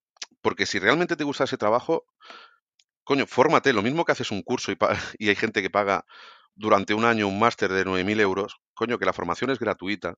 Es gratuita y puedes estar en un centro, en un instituto y sacarte, sacarte esa, esa titulación de técnico superior y trabajar de delineante. Cualquiera puede, claro. Vamos, que os, que os ganéis bien el cielo. Pues mira, ya que estoy yo asociado y tengo aquí a tres primeros espadas, decidme, porque yo siempre tengo una duda con unos términos que siempre me lío. Y esta es sencilla y rápida. ¿Cuál es la diferencia entre competencias, atribuciones y cualificaciones profesionales? Oh. A ver, ¿qué le, qué le echas bueno, de? Venga, vamos a echar un capote. Aquí Miguel Ángel te lo va a explicar perfectamente, pero en, en resumidas, eh, una cualificación profesional es esa capacidad técnica que tú tienes dentro de tu, de tu rama profesional. Son las Miguel competencias Ángel te lo va a explicar, profesionales que tú tienes. te lo va a, para- te lo va a explicar un poquito mejor, porque es que la, Di, di, di, di, Germán, di. No, no, yo mira, la- la- las competencias profesionales eh, son una habilidad, unos conocimientos que tienen, que se necesitan para diseñar un trabajo específico, ¿vale? O para, o para una actividad profesional concreta. ¿Las competencias te las da tu titulación, tus estudios? Las competencias, te da la- las capacidades. pues te da las capacidades. Las competencias, por así decirlo, eh, es es un conjunto de habilidades que, que tú tienes o adquieres. Que pueden, que pueden ser o no recono- reconocidas. Y luego esas competencias que son exclusivas de tu profesión son atribuciones. Son las atribuciones. Que es, por ejemplo, las competencias que hay en la LOE son atribuciones, porque son Vale. para, eh, es una ley para la edificación. Entonces, como solamente lo pueden hacer ellos, o sea, un edificio solamente lo puede hacer un arquitecto. Esto no es una competencia, esto es una atribución. Claro. Eh, eh, digamos que el ámbito que define donde tú puedes actuar. Ajá, la competencia. Yo tengo competencia para hacer un edificio, sé hacerlo, pero no tengo la atribución, no tengo el poder de firma. Claro. Correcto. No, sí tienes el, ojo, sí tienes el poder de firma. ¿Un, un ingeniero puede firmar una estructura de un edificio? Sí, tiene la capacidad, tiene la competencia, no tiene la atribución porque no es en exclusiva el que lo tiene que hacer. Pero un arquitecto te puede decir, este ingeniero me va a calcular la estructura de este edificio, Vale. ¿vale? Digamos que la, la administración a través de leyes es la que establece esas atribuciones. ¿Y las Bien. cualificaciones profesionales? Perdona, te he cortado. No digo que, que, la- que- que el Estado, en España, el Estado, la administración del Estado es la, es la que establece esas atribuciones por ley. Entonces, atribuciones cuando dicen, oye, ¿por qué los delineantes no tenemos atribuciones? Porque ni la E ni se las espera, ni para nosotros ni para nadie. ¿Por qué? Porque viene, viene Europa y viene la libre competencia, el libre mercado, eh, la libre colegiación, por ahí viene mucha, mucha normativa que vendrá detrás, porque todo esto se lo carga. ¿Veis? Pues para esto sirve un colegio. La, la cualificación. Es que tiene un poco. La cualificación profesional es una competencia, sí, no. pues, Cuidado con las competencias, porque es que las competencias pueden ser reconocidas o no reconocidas. Siempre y cuando no haya una ley que, que dé atribuciones a otro, a otro profesional. Una cualificación la sacas cuando hay un trabajo específico de esa profesión. No es una competencia profesional de la profesión completa. Es que profesional y profesión es diferente. Creo que por ahí a, ve- a veces he visto algún comentario de algún amigo también de Oscar que, que comenta lo- la diferencia entre delineante y delineación, ¿no? Pues esto pasa, esto también pasa con las competencias. Competencias reconocidas o competencias que, te, que, que recibes por la capacidad técnica que tú tienes. ¿Vale? Pero Por el luego hay un, desempeño, por el desempeño específico de tu, de tu actividad, de tu profesión. Claro, esa, esa cualificación lo que te hace es, as- lo, que, lo que da es asegurar que estás capacitado para hacerlo. O sea, es decir, ¿verdad que, que hay siempre esa discusión de, oye, los delineantes también calculamos estructuras?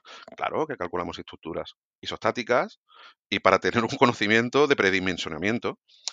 Para eso se ha de hacer un cálculo, un pequeño cálculo, se hace ese pequeño cálculo, pero ¿tenemos esa competencia? No, no tenemos la competencia. ¿Tenemos la capacidad de hacer ese cálculo no, pequeño? tenemos, Sí, eh, no tenemos atribución Pero- por ley. pero no podemos asegurar que, ese que todos los técnicos que van a salir van a poder realizar eso.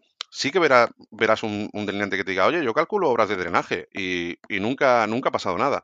Bueno, sí, tú puedes calcular porque el señor de esa ingeniería te ha enseñado cómo funciona un programa, tú has hecho pequeños cálculos, haces comprobaciones y tiene confianza en ti, pero en ti como persona, no como profesional. ¿Vale? ¿Por qué? Porque has estado al lado de una persona que te ha ido formando. Esto es otro tema que con la, con la ley Omnibus y, y con la, mm, eh, os diré, con... eh, se me va de la mente. Mm, Bolonia. El plan, plan de Bolonia, pues estas cosas se, se detallan un poquito más, ¿no? Es decir, coño, las personas van a tener capacitaciones, van a tener competencias según lo que estudien, ¿no? Sin necesidad de desarrollar una Claro. carrera completa. Es que Esto ya va por otro eh, En, en los reales decretos eh, de los títulos hay, una, hay un artículo que son que pone competencias. Claro, las que Y- adquieres, las que adquieres por el por Claro, haber desarrollado Se pueden ese- adquirir por, por, por formación o por experiencia. Hay O, unas claro, que son por por experiencia laboral. otras que son por experiencia, claro. Bueno, pues, experiencia laboral profesional, que esa es la que regulan los colegios, precisamente. Claro, Lo que debe quedar claro es que los títulos no dan competencias, No. dan dan capacitaciones. capacitaciones. ¿eh? Eso es lo que debe quedar claro, independientemente que en los títulos haya ese apartado que diga competencias profesionales. No, el título no otorga la El conjunto de las competencias que tú adquieres eh, con los estudios te dan las cualificaciones profesionales para desempeñar tu trabajo. Legalmente. Entonces, ¿por qué habla en el Real Decreto de competencias? Es un formato tipo, es un formato tipo de los reales decretos. Porque, porque es el conjunto, es el conjunto de, conocimientos que tú, que tú adquieres, que tú adquieres en la formación, mientras te estás formando.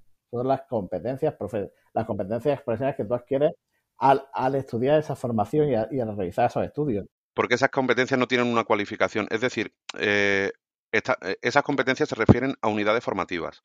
Tú tienes esa competencia, eh, pero, pero esa competencia es una capacidad técnica que tú tienes de una competencia superior. Como me eh, lo que te estaba diciendo de las estructuras, tú puedes ser, ¿tienes la competencia para calcular estructuras? No, tienes la capacitación para hacer unos cálculos de, de estructuras isostáticas con el fin de obtener datos de predimensionamiento. ¿Qué zapata voy a meter aquí? para que puedas predimensionársela al técnico que va a hacer el cálculo y, no le des una, aberración, no le pongas una zapata de, dos metros y medio de profundidad, ¿no? Para que pongas algo que sea eh, coherente y entiendas un poquito los esfuerzos para que puedas detectar eh, posibles errores o advertirle al técnico, porque eres una persona que colaboras con ese técnico y tienes una capacitación técnica que te da esa competencia de unidad formativa, pero es competencia de esa unidad, pero no de esa, de esa labor compleja o completa como es el cálculo de estructuras. ¿Verdad que te pone cálculo de estructuras dentro de la titulación? Pero eso no quiere decir que calcules todas las estructuras. Estás haciendo cálculos de estructuras, pero a un nivel, a cierto nivel. Claro, claro. Eh, sí, sí, pero bueno, eh, yo creo que lo pone bastante claro, poner competencias y van pero de la unidad, de la unidad formativa. y explicadas pero de la unidad formativa. Sí, el, lo, paradoxal o lo, curioso, lo, raro, y esto habría que ver la historia del Consejo General, es que los delineantes en su momento, y ahora técnicos superiores eh, proyectos, no tengan una, ley de atribuciones. Esto es lo, que no se ha, no se ha conseguido. Entonces, al conseguirse eso, ¿qué sucede? ¿Qué, qué, es lo que puede llevar a cabo un, un profesional actualmente, un delineante? Pues bueno, todo aquel trabajo que haya esté dentro de los títulos y de los currículums que desarrollan cada título y no sea una, una competencia exclusiva de otro profesional y esté siempre dentro de las capacitaciones que adquiere en el desarrollo de los currículos formativos que forman los títulos. ¿Ha quedado claro, José? La atribución, la atribución es una cosa que te da la ley para que tú hagas aquello que tú has aprendido a hacer y te limita, te limita un campo de actuación concreto. Las competencias profesionales son las que tú adquieres con la formación, son las, lo que decía Sergio, son las unidades de estudio que tú haces. Y la cualificación profesional es es un conjunto de unidades de estudio de competencias. Ahora sí que lo he entendido, Germán. Muchas gracias. Eh, ahora sí. Eso es lo que eso, es lo que yo sospechaba que era, porque era más o menos era. Sí, sí, Pero bueno, así explicado muy somero es más o menos eso. Sí, sí, sí. Bueno, y ya que estamos con el tema de la formación, hemos hablado antes de que de como sé que cualquier persona puede acceder al colegio con una titulación, pero una vez ya está en el colegio con esa titulación, el, colegio facilita que un reciclaje, porque ya sabemos que, una profesión como la nuestra, si te quedas parado solo con el título, en poco tiempo estás Mortimer. Lo, facilita y lo pelea, ¿eh? Lo facilita sí, sí, por eso, por eso hemos sabido los cursos subvencionados por el ministerio que que, hace, que comenzaron el mes pasado, por ejemplo. Pero aparte, aparte de eso, el, el colegio, o sea, para eso está, para eso está el, el, Consejo General. Lo que pasa que nosotros tenemos un grupo de, de Slack en el cual eh, estamos los colegios que han querido entrar en ese grupo de Slack y vamos poniendo los problemas una, de las cosas es que la delineación, nosotros como colegio tenemos que pelear para que no sea una vía muerta el estudio de la delineación. No se quede solamente en la formación profesional y ahí finalice. Hay que verle otras salidas, bien la que sea la, eh, enseñanza profesional o bien la que te dé acceso a mejorar eh, las capacidades técnicas en una universidad, pero de tu profesión. ¿Vale? O sea, el no tener una vía muerta quiere decir, oye, terminación, terminas, técnico superior, FP, oye, quiero continuar, pues ya eh, tienes que ser arquitecto. Es que eso, eso Sergio, perdona que te corte, eso, eso es un poco lo que nos ha pasado a nosotros en nuestra profesión. Claro. En nuestra, nuestra profesión tenía que haber adquirido un grado en nuestra, en nuestra, en nuestra titulación, por así decirlo. Unos estudios de grado universitario. No, no que sea, no que seamos el estrato de otro grado. No sé si me explico. Claro, yo, yo quiero realizar proyectos y quiero, y quiero llegar más, más Eh, allá. Un Pues, ejemplo, un ejemplo muy claro, los decoradores. Los decoradores empezaron, estaban, estaban con nosotros en nuestro colegio, se separaron los decoradores, eh, se hicieron sus títulos de, de, eh, de arte, ¿verdad? Y ellos han creado un, un grado de- de interiorismo, de arquitectura. Bueno, y de hecho consiguieron eh, publicar una ley de atribuciones. por ejemplo, Todo tiene su misterio y era la mm, presidenta de ese colegio, era la mujer de un político muy conocido, pero bueno, todo- e- eso se, se publicó. Pero el gran problema de esta profesión también ha sido es que no tenemos estudios universitarios por encima nuestros que no sean direct, que sean nuestros propios de nuestra profesión. Hemos tenido que cogerlos de otros oficios, que también, aunque venimos de la misma rama, como es la, la, la, la- los y los somos arquitectos. agentes de la edificación. Somos agentes de la edificación en un grado mínimo, pero lo somos. Y estamos metidos en la LOE, aunque no lo parezca, pero estamos en la LOE Y metidos. no, la LOE y, y el MECES lo clasifica MECES. como el grupo 1, Claro. el técnico superior. Estamos Bueno, en el, en el exactamente. grupo Como 3, en el grupo superior. 3 que son los técnicos, que son los arquitectos, los aparejadores y los delineantes. Con delineante, ¿por qué no se, por qué no se puede colegiar en el colegio de arquitectos? Pues porque no tiene la titulación universitaria. Uf. Somos de la misma profesión. Al final son capacidades técnicas que tú tienes. Uno llega más, otro llega menos, pero es una regulación. Son impedimentos que nosotros ponemos, pero Y siguiendo con el tema de los servicios que ofrecen los colegios, si yo no lo entiendo mal, el visado de documentos es la supervisión del colegio de que el profesional que emite ese documento tiene la titulación requerida para ese trabajo mm, y el trabajo cumple las normas que le afectan. Entonces, siempre me ha hecho gracia, y me ha jodido a la vez, eso de que tenemos firma para todo aquello que no la necesita. ¿Cómo funciona el tema de visados en los colegios?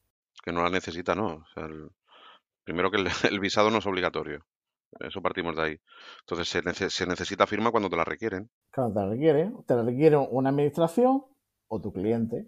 Y entonces lo que hace el visado, el colegio, es dar fe de que tú eres delineante, veterinario, abogado, Que tienes la capacidad técnica para realizar ese trabajo. que dé la titulación, que eres ejerciente y que, y que tengas un seguro de responsabilidad civil para hacer frente a aquellos errores que pudieras cometer en el ejercicio de tu profesión. Claro. Y que tienes esa capacidad. Y tienes la capacidad, claro. Nosotros no entramos, el colegio no entra en que si tú has puesto una coma o un cero coma o un dado, este dato es más alto, este más bajo, no, no, no, no, no visa ese trabajo, por así decirlo. Lo que visa, el visado es el reconocimiento de la firma del técnico que lo hace. Vale, pero solo a esos efectos, que el técnico tiene su titulación y está al día. Claro, es, es como una garantía que tiene, la, es una- es decir, cuando, cuando, una, cuando un cliente o una administración recibe un trabajo que lleva el sello de visado, eh, quiere decir que ese trabajo tiene la garantía que lo ha hecho el técnico que tiene capacidad para hacerlo. Vale, pero si yo presento una memoria técnica de apertura de una zapatería en Madrid y estoy colegia- colegiado en Barcelona. Tienes que mirar el reglamento municipal. Sí, pero el, vosotros como colegio miráis el reglamento municipal Claro. de que yo no estoy haciendo un rascacielos en Claro. una zapatería. Claro, eso, hombre, eso com- comprobamos que lo que tú presentas, o sea, el colegio de delineantes no te puede visar la estructura de un rascacielos en Kansas City. Ojo, nosotros no te hacemos el trabajo, ¿eh? O sea, nosotros lo que hacemos es eh, Un Este- control deontológico. esto, es un control deontológico. Esto mismo. Decimos, ¿has consultado eh, el reglamento municipal? Eh, ah, pues no, pues mira, te tienes que mirar el reglamento, el reglamento municipal.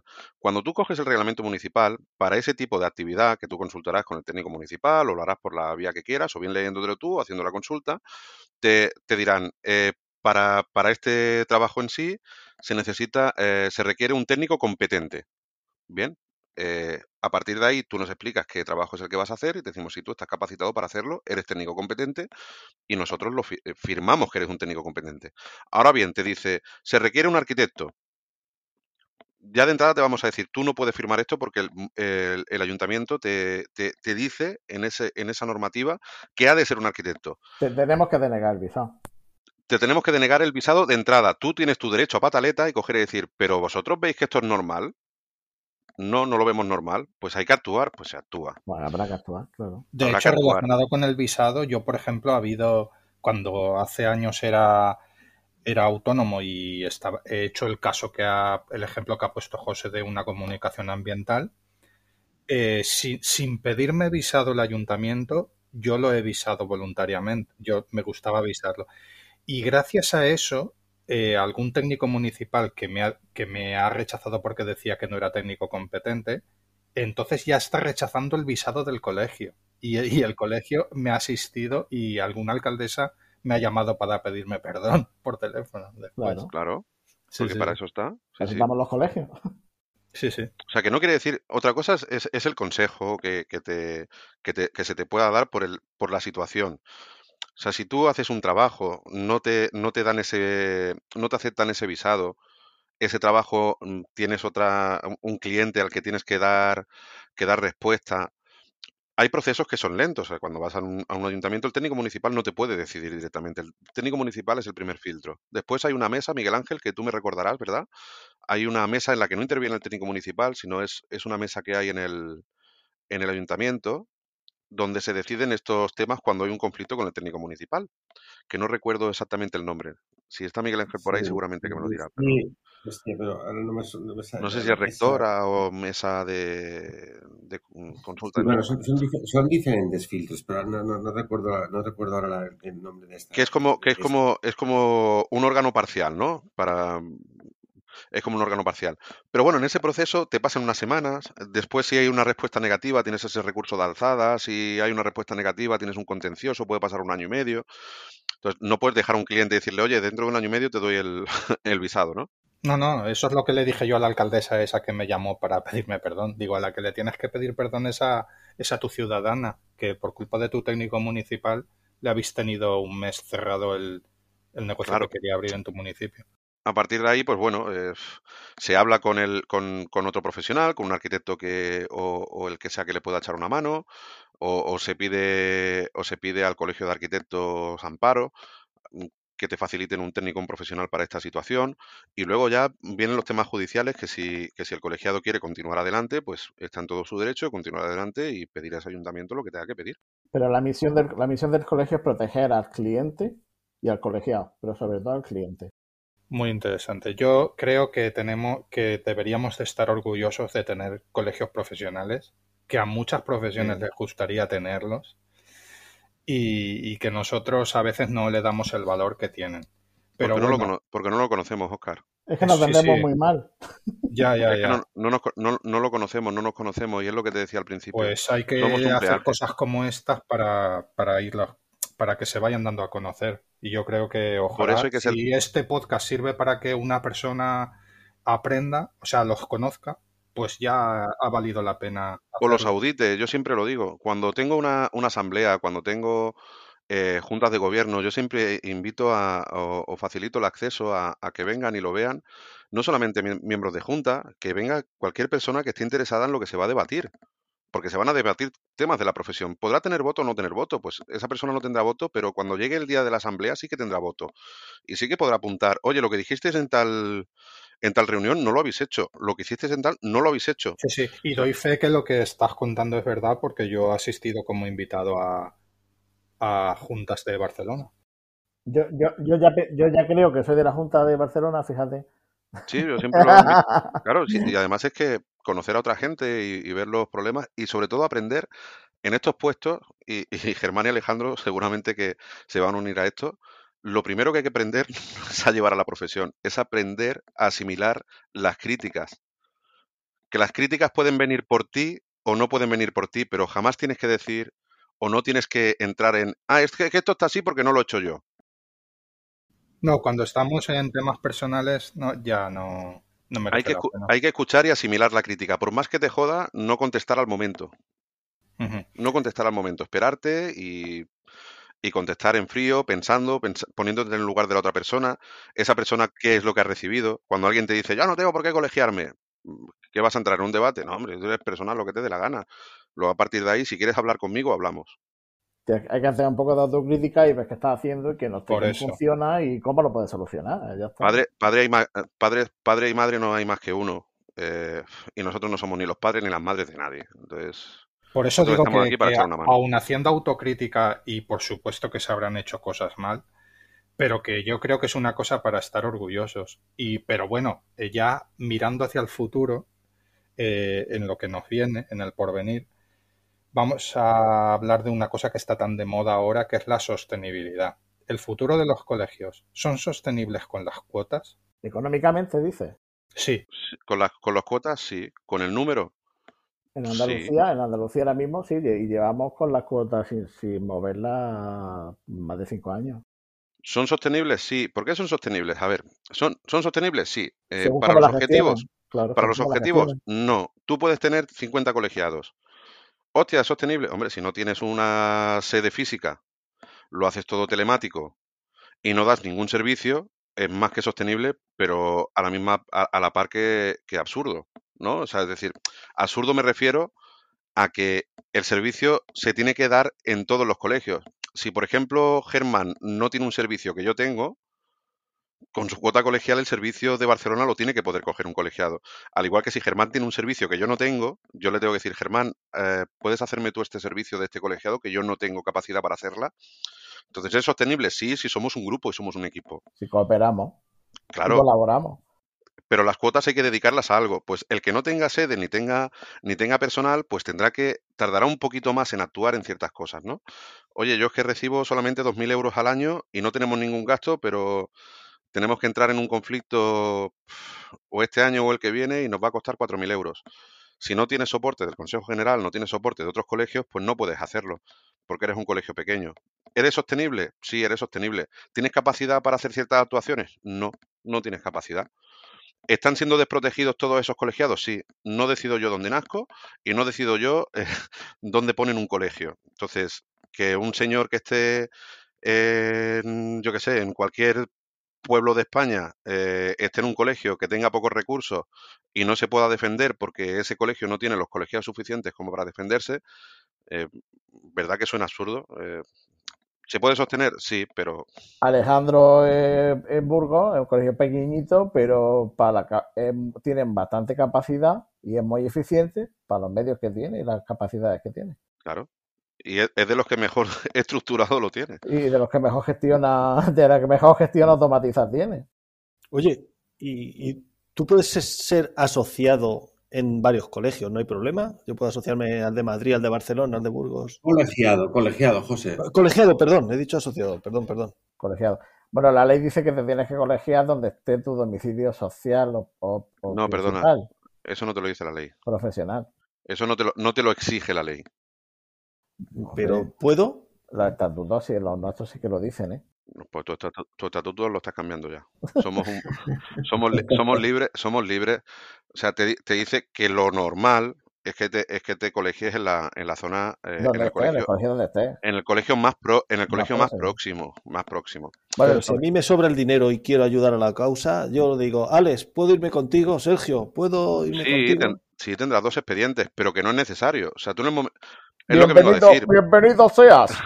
En el momento, en el momento que tú formas parte de un colegio, eres miembro de todos los colegios. Ya estoy Claro. cubierto para todo, Claro. para mi actividad profesional. Tú ya puedes actuar en cualquier colegio, en cualquier ámbito territorial. Claro, tú imagínate que tú eres, ¿verdad que te dicen que tú eres delineante en el ejercicio de la profesión a nivel nacional? Sí. Pues imagínate que tú eres autónomo y estás en el colegio de Barcelona y ahora te vas a, Almería y haces un trabajo porque eres autónomo, eres libre y haces un, haces un trabajo en Almería y te piden pues hacer una, legal- una legalización en Almería. Y me vienes y me dices, Sergio, tengo que hacer una legalización aquí en Almería y necesito visarlo. ¿Lo puede visar el Colegio de Barcelona? Claro que lo puede visar el Colegio de Barcelona. Pero lo lógico y normal es coger y decir, Germán, un colegiado mío va a hacer un, un trabajo ahí en Almería, se lo tienes que, se lo tendrías que visar. ¿Por qué? Claro. Germán conoce la, la- la normativa de la zona, lo va a revisar, tiene un protocolo, pues le dará acceso a su página para que pueda, para que pueda hacer ese visado. Ese protocolo debería estar ya pr- protocolizado. No Desde- tienes por qué colegiarte, no, no tenemos consejo. diferente camiseta. Desde el Consejo debería haber un proceso, un protocolo de, eh, de visado inter, inter- interlocal o interprovincial. Bueno, y que- es que te lo dice la normativa, la ley de visados te lo dice. Sí, la, li- la libre circulación, se va con la libre, La libre circulación, de personas. Nosotros se nos ha dado ese caso. eh, hemos tenido que visar eh, un, pro- un- no me acuerdo exactamente lo que eran, unas mediciones eh, de un colegiado que en este caso era de Vizcaya, cuando funcionaban los colegios vascos. Y lo único que le pedimos es, claro, como no es nuestro colegiado, no sabemos si está colegiado, le pedimos al colegio correspondiente un certificado. Un certificado de, oye, este es el proyecto, este es el colegiado y está colegiado. Mm. Y se visó el, el proyecto de, de ese colegiado.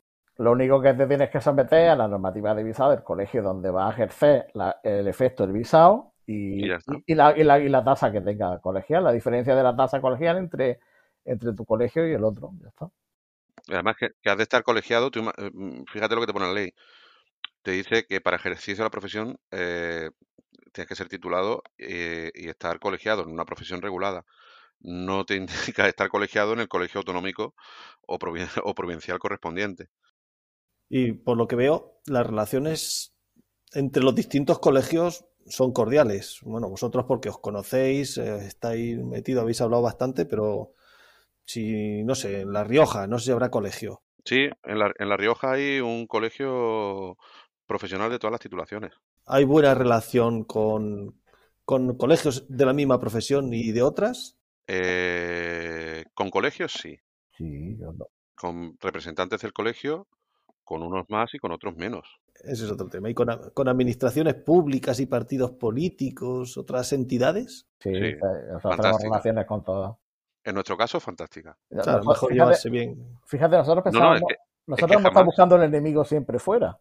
claro. Pensábamos que estaba fuera, oye, que íbamos, tocábamos las puertas con miedo. Yo he ido, yo he ido a puertas a tocar con miedo pensando que me iban a comer. Oye, iba, no, oye, pasa, mira, que esta es tu casa, qué bien está, qué te hace falta, toma esto, tal. Coño, pues resulta que tenía el enemigo dentro. El partido político que consigue en, en ámbito local, autonómico o el que sea, que un delineante o un colectivo de delineantes pase al grupo B, se, eh, se ha ganado un montón de votos. Él, él debería de ser muy cordial con nosotros.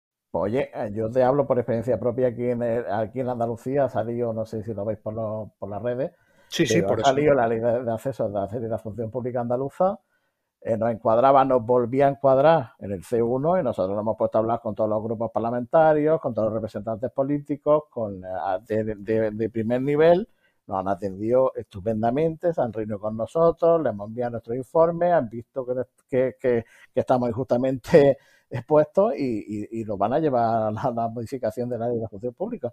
Pues muy bien, Germán. Nosotros no, no nos hemos encontrado jamás eh, y creo que, y eh, de hecho estoy, tengo cierto orgullo por ello. ¿eh? Eh, hemos ido emprendiendo acciones y no hemos tenido que ir a ningún contencioso de momento. Cierto es porque no hemos ido tampoco a, a- pegarnos el, el ostión, ¿no? Siempre, yo siempre he dicho que sumar es positivo y siempre he ido a, hablar con la persona de cara y, y decirle, oye, tenemos este problema, olvídate del puesto en el que estás, de la situación en la que estás. Vamos a ver que estamos, estamos hablando de temas que, que influyen a personas y a familias. El delineante tiene esta particularidad, se le explica esta particularidad. A partir de ahí, esa persona de recursos humanos podrá entender más o menos lo que tú les pones. Luego, dentro de este proceso, siempre hemos solicitado eh, estar, y porque debemos estar, mm, dentro de, de De las mesas de cuando se hace una plaza, de, la- de de las mesas de, los tribunales, ¿no? De, tribunales, las plazas. negociación. Cuando vas a, una, a, un, a un tribunal de estos, expones la situación eh, y las leyes que regulan esta, esta situación. Jamás, nosotros no vamos a eliminar una plaza. En esta plaza piden un bachiller. Bueno, pues mm, saca la plaza. O sea, la plaza tiene que estar. Ya es responsabilidad del, del ayuntamiento. O sea, si entra para un puesto un señor que es bachiller y ese puesto es para delineante, ese señor se lo, van a tener que mantener contratado. Por Lo eso digo, puesto, Sergio, pero lo van a tener que mantener Sí, sí. Nosotros lo Pero que pedimos cosas es, que "Oye, no requieren perdona que te interrumpa, pero es, que son cosas que no requieren. Tú no estás pidiendo que se inicie una, una iniciativa legislativa ni nada, simplemente que, se cumplan las leyes que hay. Las leyes. Yo informo, si ellos, se lo, si, si ellos siguen adelante por la situación que sea, contratan a una persona y no delineante, entonces cuando nosotros vamos a recurrir eso. Entonces, o lo del grupo B. No pedimos que, echen a esa. Hay una ley de, de clasificación de los funcionarios públicos. O sea, es que está clarísimo. Ojo, no pedimos que esa persona se vaya, se vaya fuera, ¿eh? que ese bachiller se vaya a la calle. No, no, no, no, no.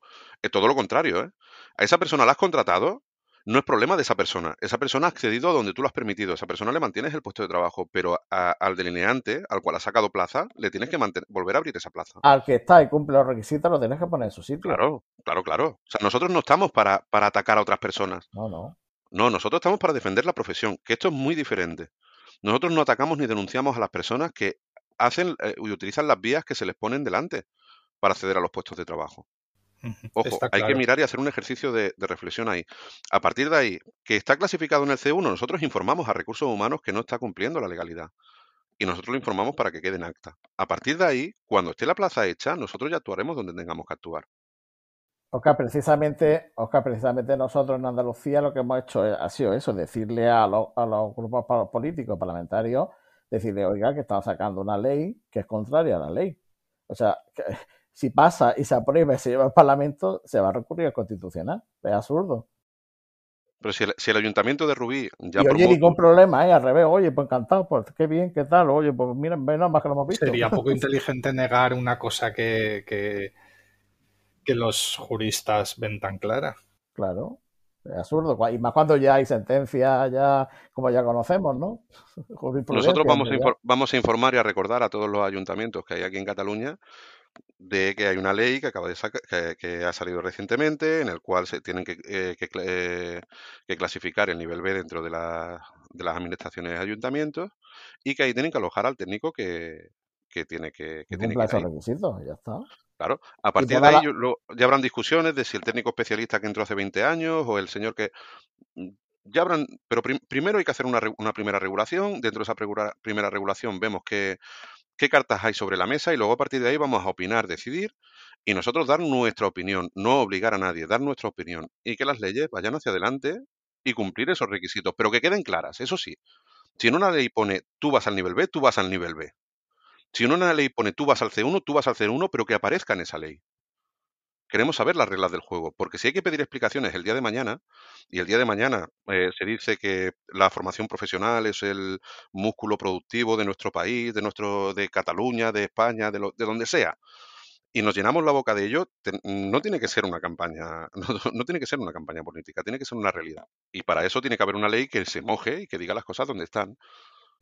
Y ya que en España se dice tanto, mm, mm, hay mucha campaña, mucho postureo con la formación profesional, proyectos en marcha que es que emprendidos por, por vosotros como, como decanos de vuestros colegios o como alternativa al Consejo General que conozcáis o que estéis empujando? ¿Hay algo que se pueda contar que para el colectivo? Bueno, nosotros, nosotros estamos impulsando y apoyando eh, todo lo que tiene relación con el grupo B, por ejemplo. Desde Andalucía, por ejemplo, desde Andalucía estamos, estamos ayudando, apoyando y con, con, la asociación, por ejemplo, de delineantes de, de Hacienda, pues hemos, hemos, entrado en contacto en la y, tal, y lo que nos hace falta nos lo estamos facilitando y nos estamos apoyando y nos estamos dando eh, solucionando el problema. Porque mira, yo soy de la opinión, yo soy de la opinión de que cuando tenemos un problema y vas por un problema a un sitio, no tienes que ir solo con el problema, tienes que llevar la solución. Y la solución tiene que ser lo más compensada posible para que haga el menor daño posible a, todos los que intervienen. No, lo del postureo no me entendáis mal, lo he dicho por, por los por las instituciones, por los ministros, ministras de educación, uno tras otro, que todos dicen que que hay que prestigiar, que hay que hacer, pero al final no lo hacen.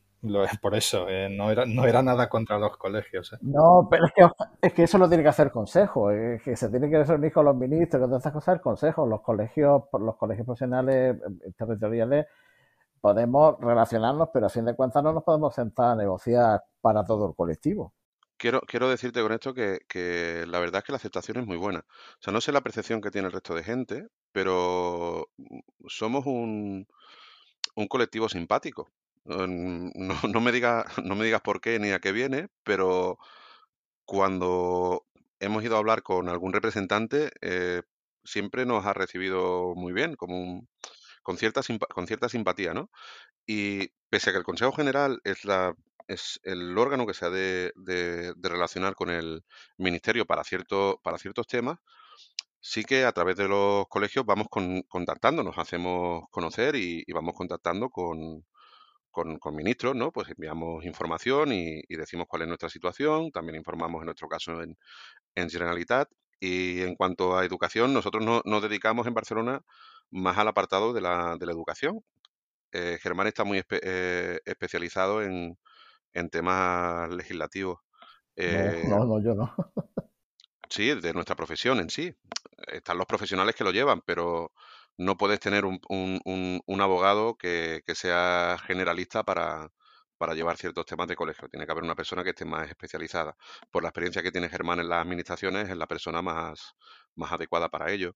Yo me, yo me, como he dicho al principio, me enfoco más a las nuevas tecnologías. Entonces veo y escucho cómo están la- los institutos, los centros y hablo pues con los representantes de- del Ministerio de Educación aquí en Cataluña, que es Enseñamiento y vemos hacia, hacia dónde, hacia dónde podemos, podemos tirar, qué, qué- qué se debería de actualizar dentro de las, de las, de las titulaciones, qué es lo que requieren las, las empresas por la información que nosotros tenemos en nuestra bolsa de trabajo y con las empresas que nosotros hablamos. Vamos, intentamos adecuar a que eso, que eso, que esa formación esté más adecuada. Sabéis que hay 90 créditos dentro de los títulos de nuestros títulos que pueden estar destinados a un perfil profesional determinado. Miramos si ese perfil profesional puede, puede encajar. Ese perfil profesional delineante, quizás es importante poder sacarlo enfocándolo a, la, a lo que es la proyección y el modelo puro y duro. Eh, la especialización en GIS, que ya se sacó en, en, su, en su momento. No sé si conocéis que hay algunos técnicos superiores en obra civil, eh, perfil profesional GIS, también se, llevaron a cabo. Estas son las modificaciones que nosotros planteamos y que nosotros trabajamos con, lo, con, con, con en este caso, con enseñamiento. El que cualquier modificación de título nos avisen a nosotros de que va a haber una modificación de título para que nosotros podamos opinar sobre esa modificación, si afecta o no afecta a nuestro colectivo. Esto lo tenemos nosotros con, con, con ¿no? Con las Tenemos, comunidades. Yo lo tengo con las esta, comunidades tenemos esta, esta relación. Ahora que sale el, el curso de especializ- eh, el curso de especialización BIM, este curso eh, también tenemos, tenemos algo que hemos aportado, lo que hemos podido ahí y hemos aportado nuestro conocimiento, experiencia con, dentro del, del- del campo laboral, ¿eh? en cuanto a esta metodología eh, y, y lo estamos llevando a cómo se va, se va a implantar dentro de los centros. Pues nosotros damos ese apoyo y estamos trabajando, trabajando en ello. Ya veremos cómo, cómo está, cómo está el tema. El que ciertos delineantes puedan dar esa formación si tienen experiencia, todo esto lo estamos trabajando y, y- y va por buena vía. ¿Por qué? Porque en los centros hay personas que realmente pues conocen, conocen cómo funciona la formación profesional, saben la calidad con la que se sale de los centros. En algunas profesiones pues hay más o menos o menos calidad quizá a la hora de, sacar un profesional, pero la adaptación al sector laboral eh, por lo general es muy buena, ¿no? Y están por la, están por la labor y esos centros comunican con nosotros para que echemos una mano en, en ciertas decisiones o demos nuestra opinión o le pongamos en contacto con profesionales del sector para que, bueno, pues, pues eso, para colaborar. Entonces, estamos en, eso, en esos procesos. También se hacen cosas. En, en Madrid recientemente hicieron una cualificación profesional dentro del título. Creo recordar, ¿no, Germán? Que envió, Sí, en Madrid ¿verdad? envió algo, sí. Envió, envió algo. Bueno, todo esto es opinable. Todo lo que se hace en equipo es bueno. Lo que no se hace en equipo, eh, pues te arriesgas a que ese paso sea beneficioso ahora, perjudicial después o, o viceversa, ¿no? Ya casi hemos adoptado el término somar positivo. Sí. Hemos sido pesados y, y creo que no, no lo hemos llevado al huerto. Y para cerrar arriba, vamos a terminar con un alegato a por qué hay que colegiarse. ¿Cómo convencemos a esa persona que nos esté escuchando que se colegie? Hacerme algo rápido.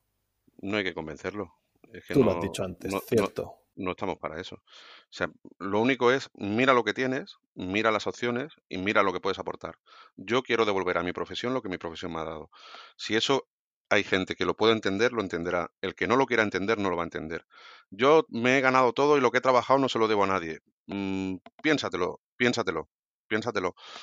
Porque mm, que uno que, que no todo el mundo pueda acceder a tu puesto de trabajo quiere decir que hay algo.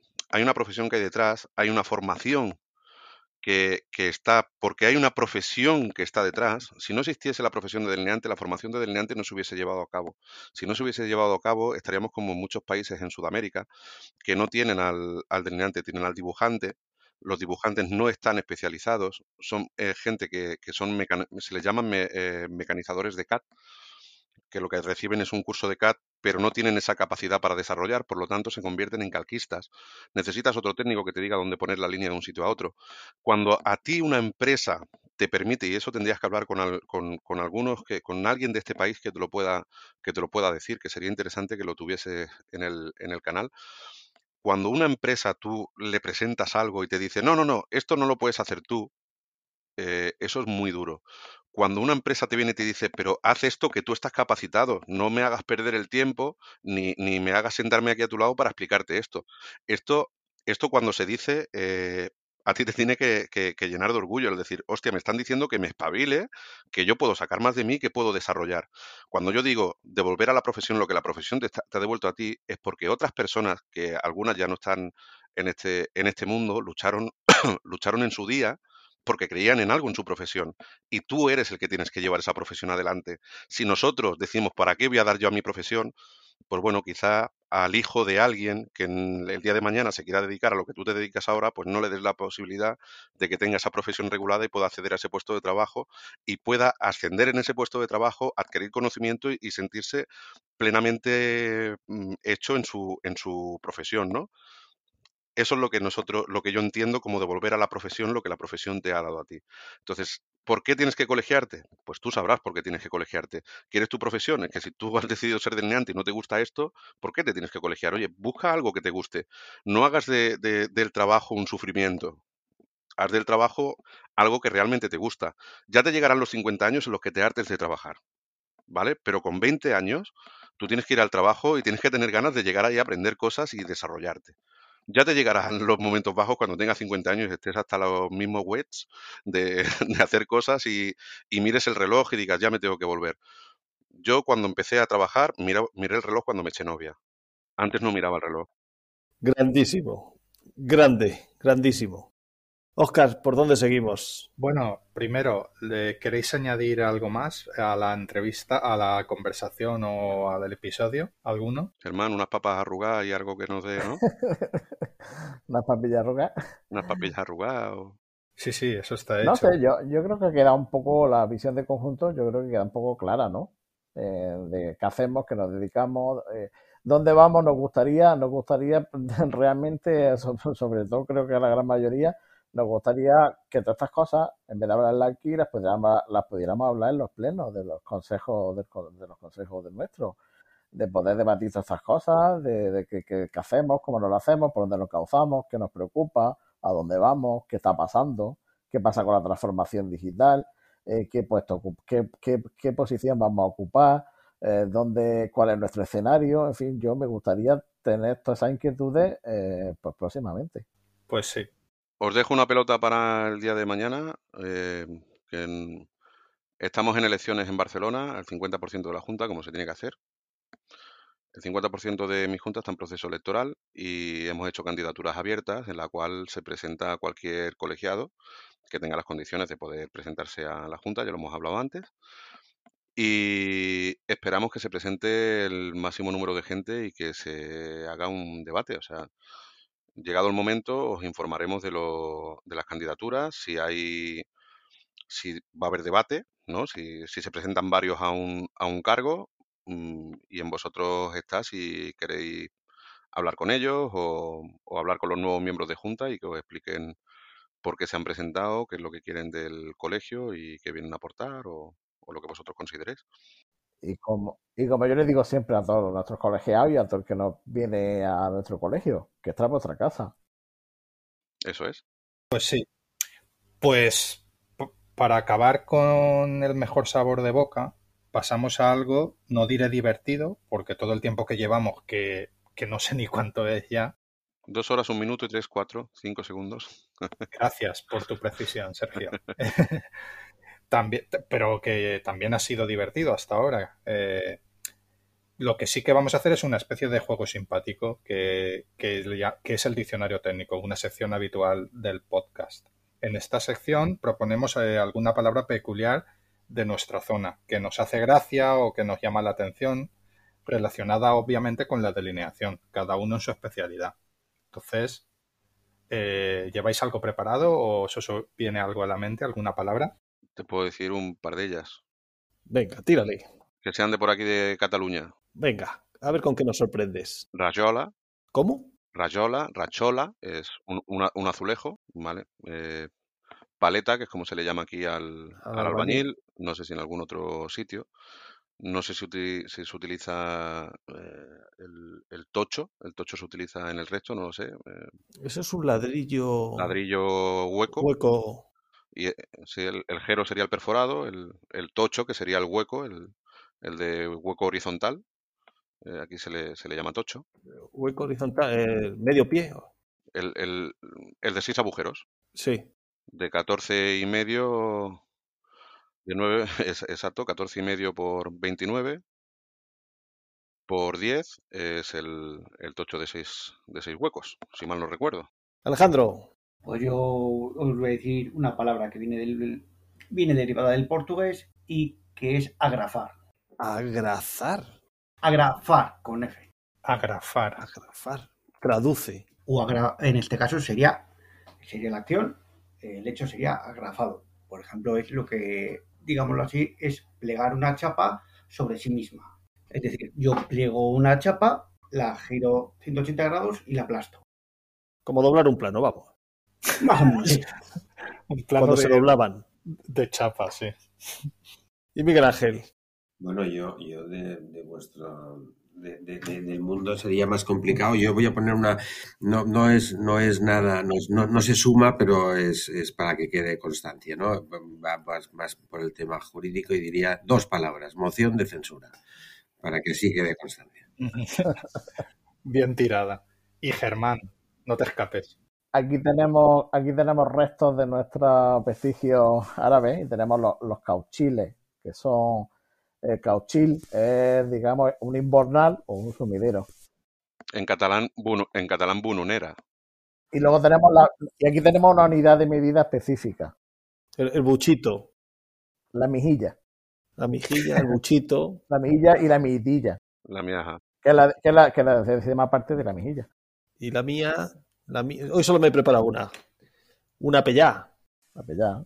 ¿Qué es eso? ¿Será una parte de una miaja? Una pellá de yeso es el pegote que se echa el yesaire a la mano para extenderlo o, o, a la paleta. Eso es una pellá. Que no es lo mismo que, no es lo mismo que una pechá. Ni una talocha. Una, talo, una talocha es la que se le pone en la talocha, claro. ¿Y Oscar? Yo no me había preparado ninguna, pero eh, a ver, eh, por ejemplo, encalar, encalar, aunque parezca por el nombre que es aplicar cal sobre algo, en Valencia decimos encalar también cuando, cuando eh, tiras algo hacia arriba y no vuelve. Por ejemplo, eh, estás jugando a la pelota de pequeño en la calle y, y se, te, y se te cuela en te un encala balcón. la pelota, ¿no? Se te encala la pelota. ¿sí? Que mucha balcón. gente lo, lo, escucha y piensa que es algo relacionado con la cal, pero no. Es eso.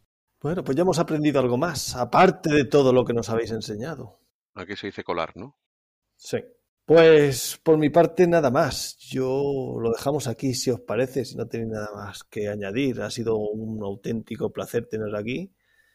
Como siempre, nos quedamos con ganas de más. Dos horas seis minutos, dice el contador. Se me han hecho cortas y he disfrutado. Pues nada, cuando queráis, por aquí estamos otra vez y lo que necesitéis. Lo que haga falta. a ver si coincidimos en algún evento cuando vuelvan y vayan volviendo las cosas a la normalidad, ya sea congreso de algo o encuentro de cualquier cosa que podamos pedir. Eh, Germán, eh, haciendo ya un poco de promoción y, y nada, dos minutos. Este año le toca a Andalucía hacer la inter, la inter Intercolegial. eh, colegial, que es un Interinstituto. interinstitutos, que lo que hacemos, perdón, que lo que hacemos es un encuentro con todos los institutos de España, lo hacemos vía online y lo que hacemos es presentar el, lo que es un colegio profesional, ver cómo está la situación, invitamos a alguna, algún representante de alguna empresa para que nos explique qué es el delineante dentro de esa empresa, qué figura tiene, hasta dónde puede llegar o, o dónde está llegando, nos explican un poquito, ¿no? Un autónomo, pues que, que ha aparecido de nuevo y se ha puesto como autónomo y ha empezado a crecer dentro de- del sector y cómo lo ha hecho, qué inconvenientes ha tenido, que nos explica un poquito la, la, las cosillas, ¿no? Sí, Y eso creo lo que transmitimos después de, después de la que hicisteis el año pasado, entró Ujú. alguna delivery al grupo de Telegram porque nos conoció por ese evento que hiciste.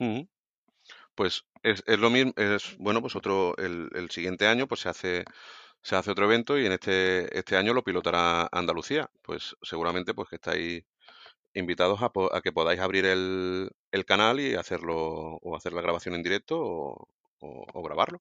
O participar ya directamente, claro. Pues Yo tomo la eh, invitación, si puedo. Intentaré. Gracias. Pues nos vemos la próxima, ¿no? Perfecto, señores, un placer, un placer. Un placer también. Me ha encantado. Muchas gracias. Mil gracias, mil gracias a nosotros también por invitarnos y bueno, pues por acordaros de que estamos aquí y, y bueno, y si estamos para algo y ha servido, pues magnífico. Nada, yo repetiros muchas gracias por lo que hacéis en los colegios y eh, por haberlo contado aquí. A ti por, a ti por, por darnos la oportunidad. Nada, no hay de qué. Me sumo a todo y cierro con que sumar es positivo. Sumar es positivo, sí. Y a mi compañero José, gracias un episodio más de Talkers. Seguimos en contacto por las redes sociales y recordarlo, es muy difícil vencer a alguien que nunca se rinde. Gran despedida. Nos escuchamos en el próximo episodio. Un abrazo a todos.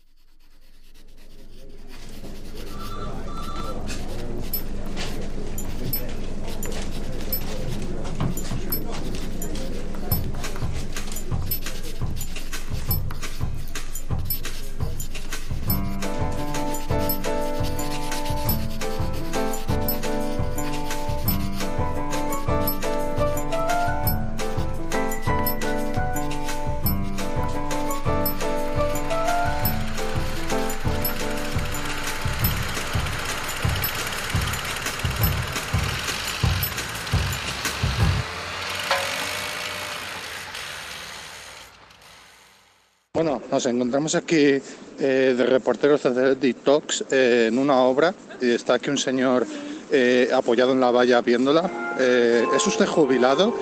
Eh, ¿Qué opina usted de los colegios profesionales?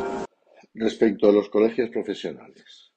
Bueno, para mí fundamentalmente tienen dos caminos que, que deben seguir. Uno es respecto a sus colegiados, creando un programa de formación continua y sobre todo siendo un apoyo para la introducción de los nuevos colegiados en la profesión.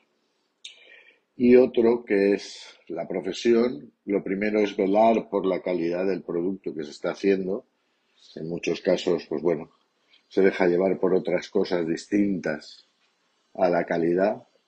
Y lo segundo, crear difusión al público general del producto que se está haciendo, que hacen sus colegiados y por qué es así y, y por qué no es de otra manera. Fundamentalmente esas dos cosas serían suficientes.